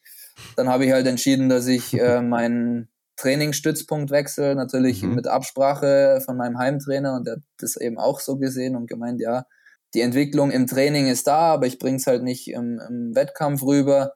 Vielleicht müssen wir da nochmal einen anderen Schritt machen. Und dann stand eben für mich fest, okay, ich rufe mal Marc an, was er davon hält. Er hat auch gesagt, okay, ist in Ordnung. Und dann habe ich relativ schnell entschieden, nach dem sehr, sehr mauen Jahr, okay, ich wechsle nach äh, Oberhof äh, zum Stützpunkt und äh, gebe nochmal alles und dann schauen wir, was dabei rauskommt. Mhm. Ja, und ähm, es ist natürlich dann auch schwierig, glaube ich, sich wieder zurückzukämpfen, ne? wie du schon gesagt hast. Du hast zwei Optionen so, aber ähm, war das Training vielleicht auch dann einfach zu hart für dich, als du im A-Kader warst, gerade auch physisch, körperlich? Ja, ich denke, es war halt, wie, wie ich beschrieben habe, davor eine Woche reduziert, dann zwei Wochen Vollgas im Lehrgang, dann wieder eine Woche reduziert. Das war halt kein kontinuierlicher Trainingsaufbau, ja. so wie ich ihn jetzt habe. Mhm. Wo ich jetzt sage, okay, ich habe über ein Jahr verteilt meinen Trainingsplan, da möchte ich den Schwerpunkt setzen, da möchte ich den Schwerpunkt setzen und dann baue ich meine Form Richtung Winter auf. Damals, da war das mehr so, ja, in den Tag hinein trainieren. Ähm, ja. Okay, Kacke, nächste Woche habe ich Lehrgang, äh, die Woche, da muss ich weniger machen, sonst überlebe ich den Lehrgang nicht. Dann habe ich die zwei Wochen Lehrgang gemacht und da war ich einfach selber im Kopf her noch nicht so weit, dass ich das Training so gesteuert hätte, dass ich vor dem Lehrgang ordentlich trainieren kann und dann während dem Lehrgang halt nicht jedes Mal Vollgas gebe, sondern halt nur sag, okay, in der und der Einheit, da versuche ich mal mit einem Erik Lesser und Simon Schemm mit zum Laufen und den Rest des Lehrgangs, da mache ich halt eher ruhig und lass die blöden Sprüche über mich ergehen, ohne dass sie, dass sie mehr was machen. Mhm. Und ähm, von dem her, ja, das war physisch definitiv hart. Am Ende hat es mich jetzt nicht komplett zerbröselt im Laufen, von dem her kann man sagen, es war in Ordnung. Aber wie ich dir gerade beschrieben habe, ich bin mehr so einen Tag hineingegangen und, und habe nicht so ein klares Ziel vor Augen gehabt und deswegen glaube ich auch, es ist einfach im Schießen nicht vorwärts gegangen, weil ich einfach keine klaren Ziele für mich hatte und keinen klaren Aufbau hatte. Mhm. Ja. Und wie war das so, ähm, wenn wir jetzt die mentale Komponente, den Gedanken so im Kopf betrachten? Ähm, in dieser Talfahrt gab es wirklich nie so diesen Gedanken, wie du jetzt gesagt hast, ich stecke den, äh, Sand in, den, den Sand in den Kopf, den Kopf in den Sand natürlich. Klar gab es die Momente, die gab es auch äh, ziemlich häufig, wenn du, wenn du dich dann nämlich irgendwie wieder aus dem Deutschlandpokal reinkämpfst, wieder in den EBU Cup und dir denkst, geil, jetzt hast du es wieder geschafft, jetzt, jetzt ja. kann man doch wieder so in so einen Flow reinkommen. Zack, bumm, stehst wieder da mit vier Fehler, 60 Prozent im. Sprint und denkst dir, oh Junge, was hast du denn heute wieder gemacht? Dann denkst du dir, ja, okay, abhaken, Mund abputzen, morgen mhm. gehen wir wieder Gas dann war es vielleicht einmal wieder ein bisschen besser. Dann kommt so eine EM, wo du, ich glaube, im Einzel zwölf Fehler oder so geschossen hast. Klar, es war windig, aber deswegen muss man mhm. trotzdem mhm. keine zwölf ja. Fehler schießen. Mhm. Dann äh, kommt, der, kommt der Sprint, wo du dir sagst, okay, läuferisch erste Runde geil, bist irgendwo Platz sieben oder so, nicht mal weit weg vom Tarie Bö, irgendwie acht Sekunden auf der ersten Runde, liegend noch ein Fehler oder so, ganz gut geschossen, stehen wieder ein Dreier, Vierer. Kommst ins Ziel, geil, hast die Verfolgung nicht geschafft. So ein Dreck. Da ja. denkt man sich nur, es gibt's doch nicht. Klar, laufen da wirklich viele gute Leute mit bei der ja, EM, klar, aber klar. das muss ja dein Ziel sein, dass du unter die Top 60 kommst. Du willst ja eigentlich eher Richtung Spitze. Mhm. Ja, Und ähm, da, da erlebst du so viele Talfahrten, wo du wirklich irgendwann keinen Bock mehr hast und dann ja, dann musst du halt irgendwann den Weg finden, okay, jetzt ärgere ich mich halt noch meinetwegen bis zum Abendessen oder vielleicht noch bis in den nächsten Tag rein, aber dann musst du irgendwann den klaren Cut finden und sagen, ja, das war jetzt nicht gut. Du mhm. musst das jetzt klar analysieren, was ist falsch gelaufen, was willst du verändern und dann musst du am nächsten Tag wieder dastehen und darfst halt nicht diese negativen Gedanken haben. Mhm, ja. Das ist halt extrem schwierig und habe ich extrem lang gebraucht, aber es sind halt viele Erfahrungswerte, die du da sammelst und du lernst dich dadurch sehr, sehr gut kennen mhm. und weißt, okay, wie muss ich mit mir selber sprechen, damit ich da vielleicht wieder den richtigen Weg rausfinde. Ja. Und ja, im Ende hat es jetzt letztes Jahr ziemlich gut funktioniert, aber ja. klar kann da wieder eine Talfahrt kommen. Aber in dem Fall behaupte ich jetzt, ich weiß, wie ich da mich anzusprechen habe, um mich mhm. da wieder rauszukriegen. Und diesen Erfahrungswert zum haben, ist halt extrem wichtig für mich weil du weißt, okay, es kann auch mal was schief laufen, aber ich krieg mich dann auch wieder auf die richtige Bahn mhm. und ähm, dann läuft der Laden. Ja. ja, schauen wir uns deinen Aufwärtstrend dann an. Ne? Du hast angesprochen, 2020, 2021 in der Saison zurück im IBU Cup. Ähm, das heißt, die Vorbereitung auf die letzte Saison muss ganz gut gelaufen sein bei dir. Ja, wie gesagt, den Stützpunktwechsel habe ich daneben vollzogen. Ja. Ähm, klar, am Ende trainiert man immer noch äh, für den Biathlonsport, aber du hast halt einfach dann eine Gruppe, wo, wo du in Oberhof brutal Zug drin hast, wo du dich immer an Leuten orientieren kannst, die wirklich im, im Weltcup äh, Spitzenleistungen bringen. Du siehst halt jeden Tag, wo du hin willst. Und zusätzlich natürlich der Schritt von dir selber, okay, du gibst jetzt alles, du ziehst von dir daheim nach Oberhof was ich jetzt ehrlich gesagt von mir selber nie gedacht hätte, weil ich doch eher mhm. Kind der Berge bin. ähm, ja. Und dann gehst du halt diesen Schritt und auch von daheim weg und dann bist du im Kopf halt einfach auch schon mal so weit, würde ich jetzt einfach behaupten. So war es zumindest für mich das Gefühl, okay, da verändert sich gerade was, du bist den Step gegangen und dann ähm, bist du auch im Sport wieder für, für mehr Sachen offen. Dann hat es mhm. einfach ja innerhalb von, von wenigen Tagen einfach wieder so viel Spaß gemacht, in der Gruppe zum Trainieren und zu merken, okay, da geht was vorwärts und ähm, da kann man an was arbeiten und dann kommt da am Ende auch was bei raus, weil du siehst ja dann jeden Tag im Training, okay, ähm, gestern hat es vielleicht noch nicht hingehauen mit dem Erik einen ersten Schuss zum Setzen und morgen war es schon in Ordnung und dann setzt du dich, dir halt da immer neue Ziele und ähm, versuchst da dran zu bleiben. Und dann lief die Vorbereitung, denke ich, definitiv gut, weil das erste ja. Mal ähm, in meiner Karriere habe ich dann auch an der Deutschen die, die Quali geschafft, was halt mhm. extrem wichtig auch für uns ist. Mhm. Also dieses Jahr, dieses Jahr ist die Deutsche nicht so wichtig. ähm, genau. Und dann, wenn du halt dann dieses erste Erfolgserlebnis hast, dann weißt du, okay, du hast den richtigen Schritt gemacht und dann macht es einfach Spaß und dann kommt man eben langsam wieder in diesen Flow, in dem man im Sport gerne redet, rein und dann läuft's. Mhm. Dann muss man nicht mehr so viel denken, dann ja. macht man mehr. Mhm. Ja, wie du schon sagst, im IBU Cup ging es dann auch wieder bergauf bei dir. Ne? Hat zwar einen verhaltenen Start, würde ich noch sagen, bist dann aber besser reingekommen und äh, in Osabli dann auch dein zweites Podest geholt, ne? Mit dem zweiten Platz im Sprint. Null Fehler hier auch. War es nur 0,4 Sekunden hinter Philipp Navrat, der gewonnen hat. Und das war ja auch ein deutsches Dreierpodest, muss man hier mal sagen. Ne? Philipp Horn auch noch, oder es war ein Viererpodest, sagen wir mal so. Denn da war ja noch mhm. einer zeitgleich mit Philipp Horn.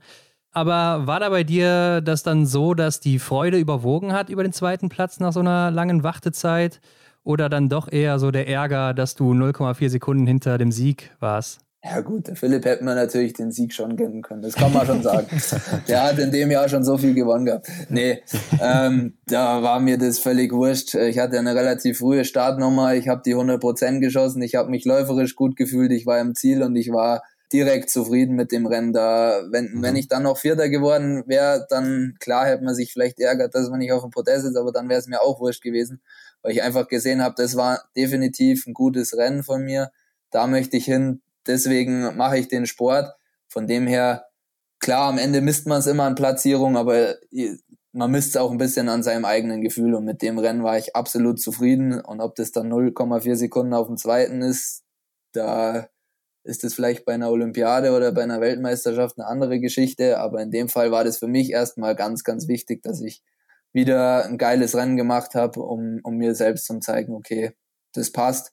Und wenn man dann natürlich noch mit äh, zwei Teamkollegen auf dem Podium steht, war, war ein richtig cooler Tag. Mhm. hat richtig Spaß gemacht. Ja, ähm, läuferisch hast du dich gut gefühlt. Ähm, war denn dann damit gleichzeitig auch schon für dich so klar, ja, heute geht was nach vorne, da kann ich angreifen? Ja gut, da muss man wieder ein bisschen die Gesamtsituation davor betrachten. Wie ihr schon gesagt habt, am Aber lief es nämlich sehr, sehr bescheiden. Da habe ich äh, zum Teil äh, anderthalb Minuten in der Schlussrunde kassiert, wo ich mir das nicht erklären konnte, weil im Dezember lief es wirklich gut, äh, halt nur in den nationalen Rennen, weil der EBU Cup ja noch nicht stattgefunden hat wegen Corona. Ja. Mhm. Ähm, da hat es wirklich gut gepasst im Laufen, alles einmal frei und dann kommst du äh, zum Aber, hast hohe Ziele und dann lief es halt 0,0 da habe ich leider so ein bisschen Rückenprobleme gehabt, die mich dann halt immer in der Schlussrunde wirklich limitiert haben. Das ist dann einfach kacke gelaufen, aber klar, dann bist du sofort auch wieder raus aus dem internationalen Geschäft. Mhm. Und deswegen bin ich dann erst wieder nach Ossibli gekommen, nach äh, vielen, vielen Physio-Einheiten. Mhm. Ähm, und dann war ich mir natürlich im ersten Moment nicht ganz so sicher, wie es jetzt läuferisch funktioniert, äh, ob der Rücken hält, ob der wirklich auch äh, in der Schlussrunde dann nicht nachgibt. Und gut, davor, vor dem Sprint war ja noch der Einzel, wo ich ja Laufzeit, glaube ich, nach dem Philipp Navrat, Philipp Horn und ich glaube, hatte die dritte oder sowas. Da habe ja. ich dann schon gemerkt, okay, top, jetzt hebt der Rücken wieder, jetzt können wir wieder attackieren. Von dem her, ja, im Sprint war mir dann bewusst, ähm, mit der Laufzeit, ähm, da können wir arbeiten. Und ähm, ja, beim Anschießen, das war wirklich einer der wenigen Tage, die ich habe, wo ich mir beim Anschießen schon so hundertprozentig sicher war, dass, dass ich heute wirklich, wirklich gut schießen kann. Und dann ähm, mag ich Ossibli natürlich auch ganz gerne. Damals bei der JWM ist eben auch nicht ganz so schlecht gelaufen. Ich mag mhm. den Schießstand und dann war mir klar, okay, der Rücken passt wieder, Schießen passt auch, dann können wir heute attackieren. Uns ist auch aufgefallen, dass die Damen um Vanessa Vogt auch äh, ziemlich stark gewesen sind in Osrebli. Ähm, Vanessa Vogt ja hier mit ihrem, ähm, ja, mit ihrer Siegesserie. Warum glaubst du, ist das deutsche Team hier so gut in Osrebli? Weil da unser, unser Technikerchef äh, häufig äh, eine ziemlich äh, gute Nase hat, würde ich mal behaupten. also ich weiß nicht, aber ähm, bei der JWM war es gefühlt so und, und ja. im EBU Cup ist es auch häufig so, dass der, dass der René Koch da einfach äh, ziemlich gute Ski zaubert. Mhm. Mag vielleicht an, an, den, an den Schneeverhältnissen liegen, die da ein bisschen spezieller sind. Und ja, da, da greifen auch gerne andere Nationen mal daneben. Also wirklich in dem Einzel zum Beispiel ähm, ist ähm, einer der Andersens hinter mir gestartet und ich hatte ja die Vorerfahrung vom Aber und war mir ziemlich sicher, okay, der holt mich mhm. ein äh, und dann ist das Ziel mit dem mit zum Laufen und der kam einfach das ganze Rennen nicht und der kam nicht und kam nicht und dann habe ich mich mal umgedreht, ewig weit nicht gesehen, die haben sich komplett im Ski vergriffen ja, ja. und ähm, also da sind einfach die Schneeverhältnisse relativ speziell. Dann, ja gut, Strecke ist natürlich immer sehr subjektiv betrachtet, aber mir liegt die sehr gut. Äh, bei der Vanessa haben wir es ja auch gehört, dass sie, der sehr gut ja, liegt. Genau, ja. Ähm, also ich würde jetzt mal behaupten, dass, dass, dass die Ski da einfach definitiv gut sind und dass wir mhm. vielleicht mit dem Schießstand relativ gut klarkommen. Ja, wird so gewesen sein, denn das ganze ja. Team war ja wirklich stark da. In der Folge warst du auf jeden Fall der Profiteur davon, dass Arne Pfeiffer dann seine Karriere beendet hat und in Östersund nicht mehr dabei war. Und du durftest dann da in Schweden dein Weltcup-Debüt feiern. Ähm, wie war denn deine erste Reaktion, als du das gehört hast? Konnte es nicht wirklich fassen, um ehrlich zu sein, weil ähm, wir waren ja dann in Obertiljach, dann äh, lief der Einzel auch richtig gut, die Sprints eher durchwachsen. Und dann war für mich eigentlich klares Ziel, dass ich das erste Mal in dem Jahr eine Staffel mitlaufen darf. Ähm, das mhm. hatte ich mir als Ziel gesetzt am Ende des Wochenendes. Und dann ähm, wusste ich im ersten Moment, ich irgendwie keine Ahnung, ob ich nicht mitbekommen habe oder ob ich da mal nicht zugehört habe, weiß ich ehrlich gesagt nicht. Auf jeden Fall war es anscheinend allen bewusst, ähm, dass es nicht nur um die Gesamtwertungsplätze geht, äh, mhm. um in den Weltcup zu kommen, sondern dass ja. anscheinend noch ein Platz frei wird. Das ist völlig an mir vorbeigegangen. und dann ähm, nach dem Sprintrennen hieß es eben auf einmal ja und es wird noch entschieden, dass noch ein Platz eben frei ist, weil der Arndt äh, eben nicht fährt. Dann war ich nur so, okay, ja, habe ich jetzt nicht gewusst und deswegen dann mhm. habe ich mhm. mich jetzt auch nicht wirklich mit in die Entscheidung äh, rein versetzt und dann hieß es eben beim Mittagessen, ja, es wird eben noch zwischen Schmuck Dominik und mir entschieden. Und dann, klar, geht man natürlich mal die Rennergebnisse so durch und da habe ich nur gedacht, ach du Kacke, also in der Situation möchte ich jetzt nicht sein, um das zu entscheiden, weil ja, ja. ja ich hätte es äh, ich hätte es Schmucker genauso gegönnt, äh, wie es er mir eventuell gegönnt hat. Von dem her war es brutal schwierig, die Entscheidung. Ich wäre da auch äh, d'accord gegangen, wenn es andersrum gegangen wäre. Und dann, deswegen war es im ersten Moment so, okay, ich darf gehen was? Okay. und dann äh, hat es erstmal ein bisschen gedauert und dann, und dann habe ich ja. mich natürlich brutal gefreut, weil klar, das ist natürlich das Ziel, dass man im Weltcup starten darf. Und da ist Debüt in, in Östersund zum Geben, das war einfach nur cool. Ja, du bist im Sprint gestartet und hast dich auch direkt für die Verfolgung qualifiziert. In den Windrennen, im Sprint ging es ja noch mit dem Wind, ne? aber im Verfolger, ja. da ging es dann richtig rund in Östersund. Ähm, bist du rückblickend zufrieden oder wie, wie bewertest du dein Debüt? Wenn man die Ergebnisse sieht, auf jeden Fall. Wenn man die Rennen im Einzelnen betrachtet, gibt es natürlich als Sportler immer ein, zwei Punkte, wo man sich so ein bisschen ärgert einfach. Ja. Im Sprint war es definitiv äh, der letzte Schuss liegend. Der, der muss nicht sein, der, der, der darf eigentlich auch nicht sein, der hat mhm. mich richtig gefuchst. ähm, dann wäre es ein sehr, sehr gutes Rennen für mich gewesen. So war es, natürlich, es war das Ziel, irgendwie in den Verfolger reinzukommen. Ja. Wie gesagt, haben wir ja vorher über, beim EBU Cup schon gehabt, du hast wieder ein neues Niveau, du weißt nicht genau, kannst dich nicht wirklich einschätzen. Mhm. Von dem her war natürlich das Ziel, Hauptsache zwei Rennen zu haben, um, um zweimal diese geile Erfahrung machen zu dürfen. Und ähm, darum war man natürlich mit dem Resultat trotzdem zufrieden. Aber wie gesagt, der letzte Schuss hat eingeärgert. Und im Verfolger ist es extrem gut gelaufen. Klar, bei so, so Windbedingungen bist du ja. immer, wenn du hinten startest, hast du eher einen Vorteil, weil weiter als hinterfallen kannst du ja nicht. Und die, die vorne sind, die, wenn Fehler schießen, hast du halt einfach immer gute mhm. Chancen, um dich äh, ein bisschen nach vorne zum Arbeiten. Und dann lief es ja wirklich gut. Und es war natürlich auch immer cool mit dem Justus. Also wir haben uns ständig irgendwie gesehen und, und konnten ja. uns da so gegenseitig auch ein bisschen pushen. Und ah, geil, er hat auch gut geschossen. Komm, jetzt ja. holen wir uns noch die nächsten. Und ähm, dann war es einfach ärgerlich, was wir zwei da im letzten Schießen gemacht haben. Klar, es war windig und aber wir hatten halt eigentlich das Glück, dass wir relativ weit hinten standen und dann hast du so ein bisschen einen Schutz von diesem Funktionsgebäude. Ja. Ja, hätte man halt doch ein, zwei Fehler weniger schießen können. Klar, mhm. aber davor hat man halt auch Glück, dass man in so einem Mordswind äh, stehend dann Nuller geschossen hat. Von dem her, das Jammern auf, auf hohem Niveau mit der Platzierung, ähm, Weltcup-Punkte, ja war ich absolut zufrieden. Mit dem Rennen nicht zu 100 Prozent, aber ich glaube, das ist mal ganz, ganz selten. Ja. Und äh, hättest du dir vielleicht auch ein anderes Debüt äh, ohne Wind gewünscht? Ähm, oder wie, wie waren generell so deine Erfahrungen? Nee, also perfekt. Also ich hätte es mir jetzt nicht äh, schöner ja. ausmalen können. Östersund äh, ist, glaube ich, ähm, Anfang des Jahres habe ich jetzt von vielen Athleten gehört, eher zäh wegen der mhm. Dunkelheit. Wir mhm. hatten dann halt auch noch das Glück, dass es quasi gegen Ende der Saison ist. Es war deutlich länger hell. Du hast immer diese, diesen brutal schönen Sonnenuntergang gehabt.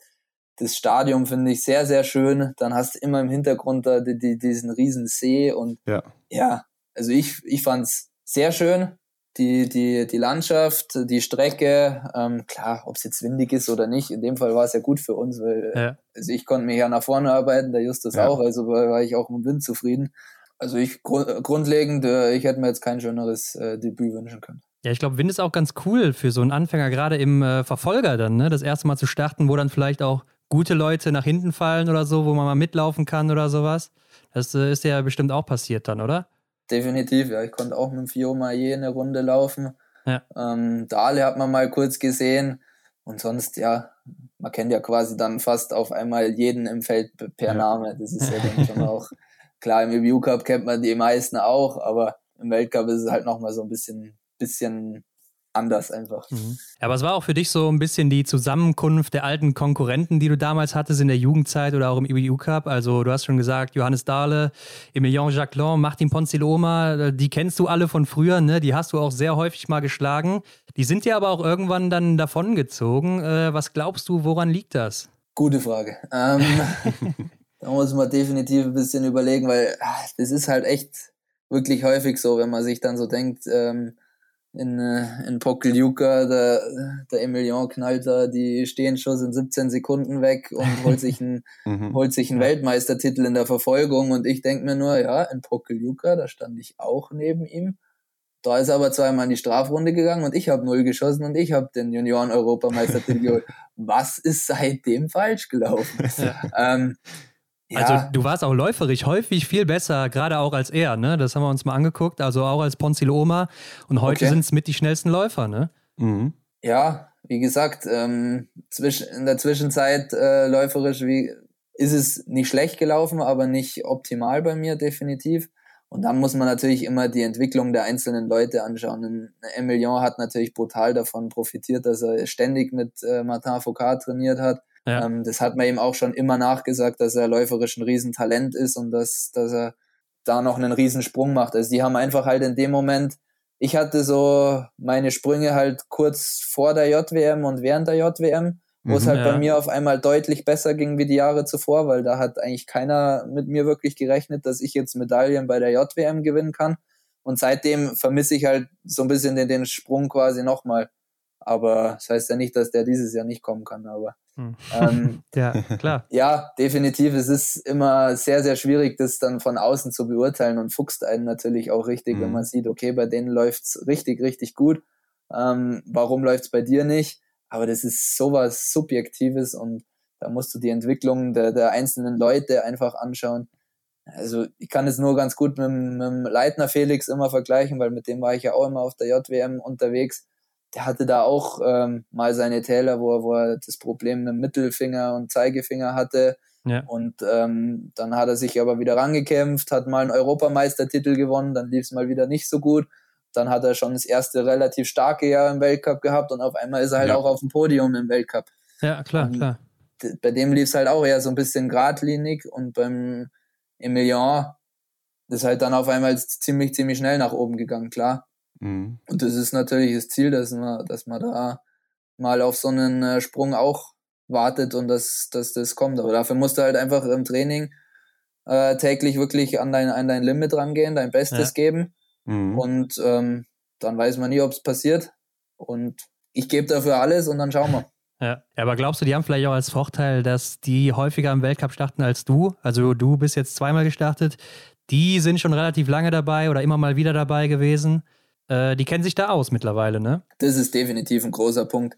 Wenn du halt von Anfang an, gerade bei den Schweden, relativ, also ist natürlich immer ein Anführungszeichen zum Setzen, relativ leicht in den Weltcup hineinkommst ja. und dann auch nicht den Druck hast, weil du weißt, okay, ich bin jung, ich habe gewisserweise das Talent, die, die Trainer setzen auf mich. Ich ja. muss jetzt nicht jedes Mal hier absolute Topleistung liefern. Ich kann auch wirklich einfach da reingehen und versuchen, mein Bestes zu geben. Und wenn es nicht klappt, dann klappt es nicht, dann ist es nicht so schlimm, dann kriege ich wieder eine Chance. Das macht natürlich definitiv was anderes äh, aus, als wenn du jetzt halt, wie bei uns in Deutschland wirklich schon brutal kämpfen musst, dass du im EBU Cup bleibst, brutal kämpfen musst, dass du im Weltcup mhm. hochkommst und da musst du eigentlich direkt liefern, ansonsten steht schon wieder der nächste hinten an. Auf der anderen Seite kann man das auch nicht wirklich als, als Ausrede zählen lassen, dass das vielleicht sowas wie, wie Schweden oder Frankreich nicht so die hohe Dichte haben, weil wenn du nach Norwegen gehst, mhm. die haben äh, ja. so eine brutale Dichte und da ja. musst du jedes Mal liefern, wenn du nicht im Weltcup bist und die machen es aber irgendwie auch. Dann kommt so ein Legreit und keiner hat ihn davor so wirklich gekannt. Bei der JWM mhm. hat er noch gar nichts gemacht und zack, bumm, wird er da Zweiter und, und haut beinahe einen, einen mhm. König vom Thron. Also ja, von dem her. Gut gesagt, ja. Also, das ist schwierig. Manche, manchen Typen liegt es halt einfach eher unter Druck zum Liefern und, und wirklich da immer schon ein starkes Team um einen rum zu haben und der andere entwickelt ja. sich vielleicht besser, wenn er immer weiß, okay, ich kann eigentlich fast nicht hier rausfliegen, ich habe ich hab den Trainerrückhalt und dann entwickelt mhm. sich der andere da besser. Also da gibt's unterschiedliche Typen. Sogar, also ich würde bei mir selber sogar behaupten, ja, manchmal wünscht man sich schon, dass der Trainer mehr auf einen setzt und, und dass man sich so ein bisschen in Ruhe entwickelt. Dann klappt's da aber nicht und dann denkst du dir, äh, was soll das? Und auf einmal kriegst du Druck und dann klappt's besser. Also ganz schwierig. Ja, klar, aber klar kann man schon auch als Vorteil behaupten, jetzt sowas wie, wie, wie Samuelson, Ponziloma, Emilion. Aber ja. wie gesagt, es geht auch anders wie bei den Norwegern. Also mhm. Kann, man jetzt, kann man schlechter als Ausrede zählen, finde ich. Ja, klar. Ja, das bringt uns eigentlich auch schon schön zum nächsten Punkt. Äh, David, du hast uns verraten, dass deine Vorbereitung aktuell recht gut läuft. Ähm, erzähl mal, was äh, heißt das genau? Was geht bei dir gerade ab in der Vorbereitung? Ja gut, wir haben, wir haben uns dieses Jahr ähm, davor zusammengesetzt in, in Oberhof und haben uns da halt einen klaren Plan gemacht, ähm, wann wir welche Schwerpunkte setzen und das fand ich dieses Jahr wirklich äh, cool, weil mhm. da auch äh, der Sportwissenschaftler mit dabei war, alle Trainer, alle Athleten in einem Raum und da haben wir uns halt ähm, abgesprochen, war was, wer hat welche Ideen, wo wollen wir, wollen wir uns weiterentwickeln und das fand ich ein sehr gutes Gespräch und dann haben wir es eben auch genau so angepackt, dass jeder halt mhm. seinen, seinen Plan hat und den einfach weiterverfolgt. Und dann waren wir die ersten sechs Wochen bestimmt am Stück in Oberhof. Hat mir sehr gut gefallen, haben da wirklich Schwerpunkte im Krafttraining gesetzt, die wir gut umgesetzt haben. Ähm, anschließend dann in der Kraftausdauer ist wirklich was vorwärts gegangen und nebenher natürlich immer im Schießen ähm, sich gegenseitig gefordert. Dann ähm, hatten wir auch schon einen guten Lehrgang am Aber mit dem äh, B-Team. Mhm. Und ähm, genau, und dann war mir halt nochmal ein Anliegen, dass ich halt auch nochmal nach Frankreich äh, darf und habe das mit den Trainern ähm, so abgesprochen. Genau, und deswegen, ähm, was gerade im Moment so abging, es waren jetzt quasi drei Wochen, äh, habe ich jetzt hier in, in Frankreich verbracht, weil nächste Woche haben wir dann quasi noch eine Woche frei und dann geht's wieder auf den Lehrgang. Ja. Aber hat ganz gut reingepasst jetzt die drei Wochen. Und ja, da stand jetzt natürlich hauptsächlich ähm, hier mit den Franzosen habe ich mich so ein bisschen angegliedert, bisschen mein Ding gemacht, je nachdem, wie halt die Inhalte gerade passen. Mhm. Ja. Und da stand viel, viel Roller im Moment auf dem Programm, noch relativ viele Ausdauerstunden, klar auch mal die ein oder andere Intervalleinheit. Krafttraining wird auch nicht vergessen. Also im Endeffekt ist es äh, alles schön äh, durchmischt. Was heißt das im Krafttraining? Was drückst du jetzt aktuell auf der Bank? Ja, gut. Da, da, da dürfen die Leute bei mir jetzt nicht so das Augenmaß drauf legen. Es ist deutlich besser geworden, wirklich. Also ich bin auch überrascht. Aber ich bin jetzt nicht der Maximalkrafttyp. Also Bankdrücken wird Stück für Stück besser, aber wenn ich mir dann hier einen Emilien Claude anschaue, dann äh, fehlt es noch äh, ganz, ganz weit. Mhm. Der, der ist da deutlich besser äh, gebaut. Ähm, ja, der hat auch ganz schön stabile Beine, muss man sagen. Also ich denke, der squattet auch äh, einiges. Ja, aber da bin ich dann schon wieder dabei. Also ja, Beine, okay. da mhm. machen wir jetzt nicht so viele was vor. Also mhm. da kann ich mit dem Emilio gut mithalten. Das ist gar kein Problem. Und beim Bankdrücken zerstört er mich halt komplett. Also nicht schlecht. Halt, ähm, aber so ist es auch mit den deutschen Athleten. Also gibt es auch eher die Typen, keine Ahnung, Philipp mhm. Horn. Äh, mhm. ist auch eher so ein bisschen der Typ wie ich und dann haben wir, haben wir einen Lukas Watscher, einen Justus Strelo, die auch brutale Krafttypen sind. Okay. Also, ja, aber deswegen musste halt jeder seine eigenen Werte anschauen vor der, vor dem Kraftblock und dann danach halt, man kann sich da schwer untereinander vergleichen. Ja, klar. Aber Natürlich gibt überall unterschiedliche Typen ne, äh, in den genau. verschiedenen Bereichen. Jeder hat da seine Stärken und Schwächen. Ähm, aber wir haben auch gesehen, die letzten zwei Jahre hast du relativ viele Fehler am Schießstand geschossen. Äh, du hast nur einmal hier ein Null-Fehler-Rennen und überhaupt auch erst zweimal fehlerfrei geblieben in deiner Karriere.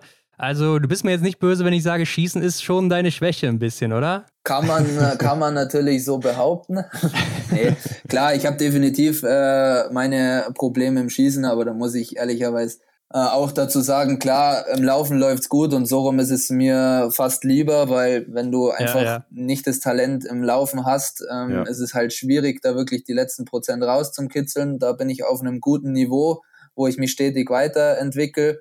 Und ähm, im Schießen, klar, da gibt's halt auch der eine ist halt einfach ein Riesentalent und der andere eher nicht. Und da habe ich aber mittlerweile absolut meine meine Mittel gefunden, um mich da auf ein höheres Niveau zu bringen, einfach mit extrem viel Trockentraining und diszipliniertem Arbeiten.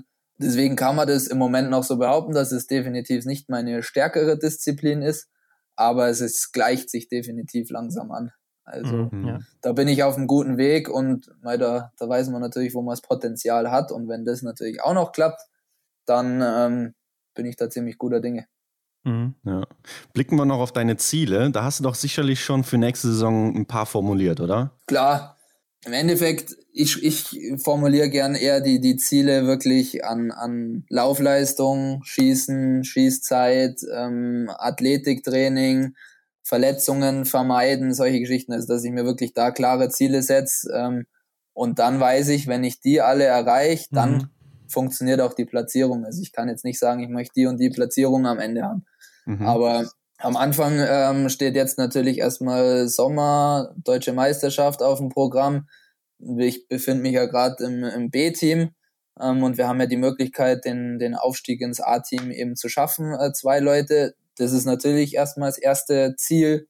Mhm. Und da muss man natürlich genau an den kleinen Zielen, die ich mir selber setze, ähm, arbeiten, um das zu erreichen. Und ähm, klar, dann ist natürlich wieder das Ziel, äh, sowas wie am Ende der letzten Saison zu schaffen, dass man wieder im Weltcup äh, starten darf, sich da vielleicht auch mal häufiger zeigen darf. Und äh, wenn es IBU Cup ist, dass man da einfach eine kontinuierliche Leistung bringt und vielleicht noch drei, vier, fünfmal die 100 Prozent draufpackt. Dass mhm. wir da nicht mehr über zweimal in der Karriere sprechen, sondern häufiger. Und genau, mhm. einfach in die Richtung äh, marschieren und äh, alles geben. Äh, also Olympia hast du noch gar nicht im Auge? Das ist immer schwierig, sowas wirklich als, als äh, Ziel festzulegen, weil ich meine, ich habe noch keine Saison im Weltcup durchgelaufen. Ich hatte ja. jetzt gerade mein Weltcup-Debüt. Natürlich ist Olympia definitiv immer ein Traum und es kann manchmal schneller passieren, als man denkt.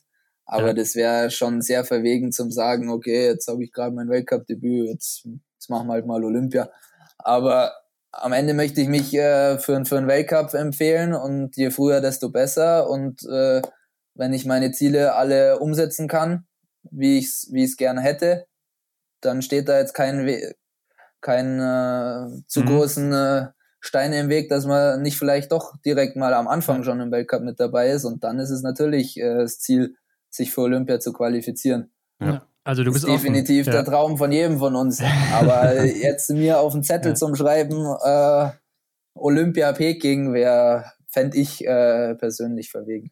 Ja. Ähm, Bernhard Kröll, der Name sagt dir sicherlich auch was, ehemaliger Trainer von äh, Dahlmeier, Neuner oder auch Neureuter, hat mal gesagt, den Namen David Zobel, den muss man sich merken oder den sollte man sich merken. Das ist doch schon ein Statement, oder? Ja, das macht mich natürlich schon stolz, wenn, äh, wenn der Bernie das sagt. Ja, klar ist auch äh, mein ja. Heimtrainer und ähm, wie du gerade an den Namen gemerkt hast, nicht äh, gerade der unerfolgreichste Trainer. Und wenn, genau, wenn ja. er das über mich sagt, dann freut mich das natürlich und muss ich das Ganze jetzt quasi nur noch erfüllen. Mhm. Ja, das heißt doch, er wird dann auch irgendwas in dir gesehen haben, oder? Also, dass da mit Sicherheit noch viel Potenzial in dir drin steckt. Das müssen wir, müssten wir ihn jetzt persönlich fragen.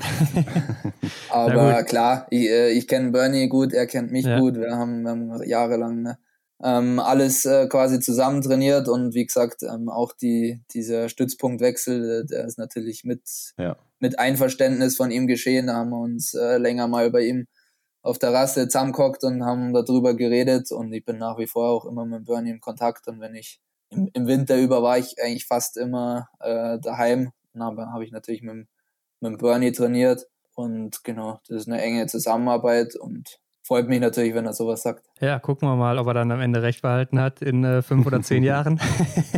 ja, er, genau. erwartet, er erwartet sicherlich auch noch den einen oder anderen Sprung, den du eben angesprochen hast. klar, klar. Ja. Den, den erwarten immer alle, die erwarten eben, wir ja. selber von uns natürlich äh, am meisten. Das ist klar, dass es nicht jedem gelingen wird, ist auch klar. Ja, ähm, aber dafür, dafür kämpfen wir und äh, arbeiten täglich und ich habe Bock auf den nächsten Sprung, ja. Mhm. Ja, du hast schon mehrmals gesagt, du bist eingeteilt im B-Kader, ne? Ähm, hättest du dich lieber im A-Kader gesehen oder äh, ist das schon okay so, wie es im Moment ist? Ähm, also, wie gesagt, äh, damals diese, diese zwei Jahre LG1A ähm, haben unfassbar Spaß gemacht, aber waren auch verdammt hart. Also ich weiß, dass es da auch richtig zur Sache geht. Ähm, mhm. Klar wünscht man sich immer gern in, in der ersten Lehrgangsgruppe zu sein. Aber mhm. das war jetzt für mich gar kein Stress, dass ich jetzt in, in der LG1B bin, weil das ist genauso äh, gutes Niveau. Wir haben da, okay, vielleicht nicht genau das gleiche Niveau, aber absolut auch alles motivierte Burschen, wo wir ordentlich ähm, Gas geben. Da habe ich jetzt gar kein Problem mit. Und wie gesagt, dann äh, liegt es am nächsten Jahr zu zeigen, dass ich äh, in der ersten Gruppe sein möchte. Also das liegt eigentlich nur an einem selber. Hm, ja, klar. Ja. ja, und für deine Ziele, die du jetzt eben formuliert hast, so dass du auch öfters im Weltcup äh, vertreten sein möchtest, ähm, da musst du ja schon im A-Kader sein, zwangsläufig irgendwo.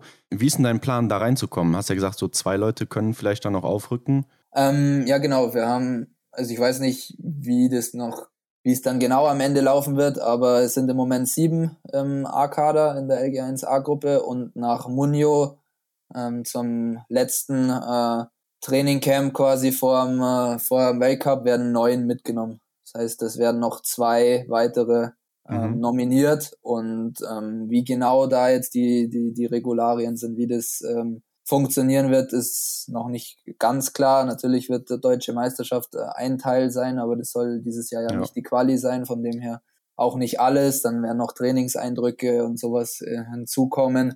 Und ähm, dann wird es am Ende werden es die Trainer entscheiden, wer da am Ende ähm, mit nach Munio fliegen darf und wie man das schafft, ja, indem man halt äh, täglich wirklich sein Bestes gibt und den Trainern zeigt, ich, ich möchte, ich, mhm. ich, ich will mich verbessern und sich dann halt am Ende auch äh, wirklich im Training einfach steigert. Ja, ich glaube, da bist du dann auch nicht der Einzige, der das äh, zeigen will. klar, klar. Ähm, das, ist, das, will wahrscheinlich äh, jeder, der nicht im A-Kader ist. Also. Ja, eben, aber ähm, ich denke, da wird es ja dann wahrscheinlich vor dem Weltcup-Start beziehungsweise dem Abflug nach Munio nochmal interne Rennen oder sowas geben, nach der deutschen Meisterschaft, könnte ich mir vorstellen. Oder, also da weiß ich jetzt nichts davon, ja. aber überraschen können sie uns immer. Aber also auf jeden mir, Fall, mir, ja mir stehen, mir, ich weiß nur von eben von der deutschen Meisterschaft, die als Eindruck ja. zählen soll und die Trainingseindrücke in den Lehrgängen. Und mhm. ja. ähm, dann gibt's noch mal eine Quali für den EBU Cup im, im Winter. Ja. Aber ähm, die ist quasi schon ähm, nach dem Lehrgang von Munio. Von dem her kann das da nicht mehr mit reinspielen. Mhm. Okay. Oder findet gleichzeitig statt oder irgendwie so. Mhm. Ja, wie du aber auch schon gesagt hast, ist, die deutsche Meisterschaft soll ja nicht mehr so wichtig sein, aber anscheinend ist sie das ja dann irgendwo doch, weil wenn du da, glaube ich, nicht gut dich platzierst, so, dann äh, sind die Chancen wahrscheinlich auch nicht mehr so gut, oder? Also da stehst du doch dann bestimmt auch schon unter Druck, eine gute Platzierung zu machen. Definitiv. Also ja. ich finde es grundlegend gut, dass wir die Deutsche nicht mehr als reine Qualifikation haben. Weil, ja, klar, am Ende ist es, Roller ist halt doch ein bisschen was anderes wie Ski. Auf der anderen Seite kann ich die Trainer auch verstehen. Irgendwann willst du halt auch wissen, welche Athleten du jetzt mitnimmst in EBU Cup und welche im mhm. Weltcup, weil wir es halt einfach nicht so haben wie in Norwegen, dass du einfach direkt vor dem Weltcup Schnee hast und die Schneesicherheit hast und dann einfach noch deine Quali machst und dann passt's. Aber grundlegend ist die einfach brutal früh, die Quali im Jahr. Und du kannst da nicht immer drauf schließen, ob das dann wirklich auch die beste Wahl ähm, für, für den Winter ist. Sag mhm. ich persönlich jetzt, weil ich natürlich auch nicht so gut auf dem Roller bin. Wenn wir jetzt hier einen äh, Kollegen haben, der ein bisschen besser auf dem Roller ist, der sagt dir vielleicht das Gegenteil. Von dem her, da gibt's immer für und wieder.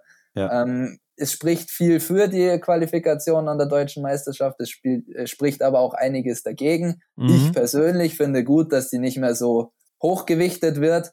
Aber wie wir jetzt beide, äh, wie wir jetzt alle hier schon gerade festgestellt haben, wird es am Ende wieder trotzdem eine, eine Rolle mhm. spielen, was ja auch irgendwo klar ist. Es ist eine deutsche ja. Meisterschaft, da geht es um einen Titel deutscher Meister. Da möchte man ja auch gut sein. Ist ja nicht so, als wenn ich da jetzt hingehe und sage, ja, ist mir jetzt wurscht, was jetzt hier passiert.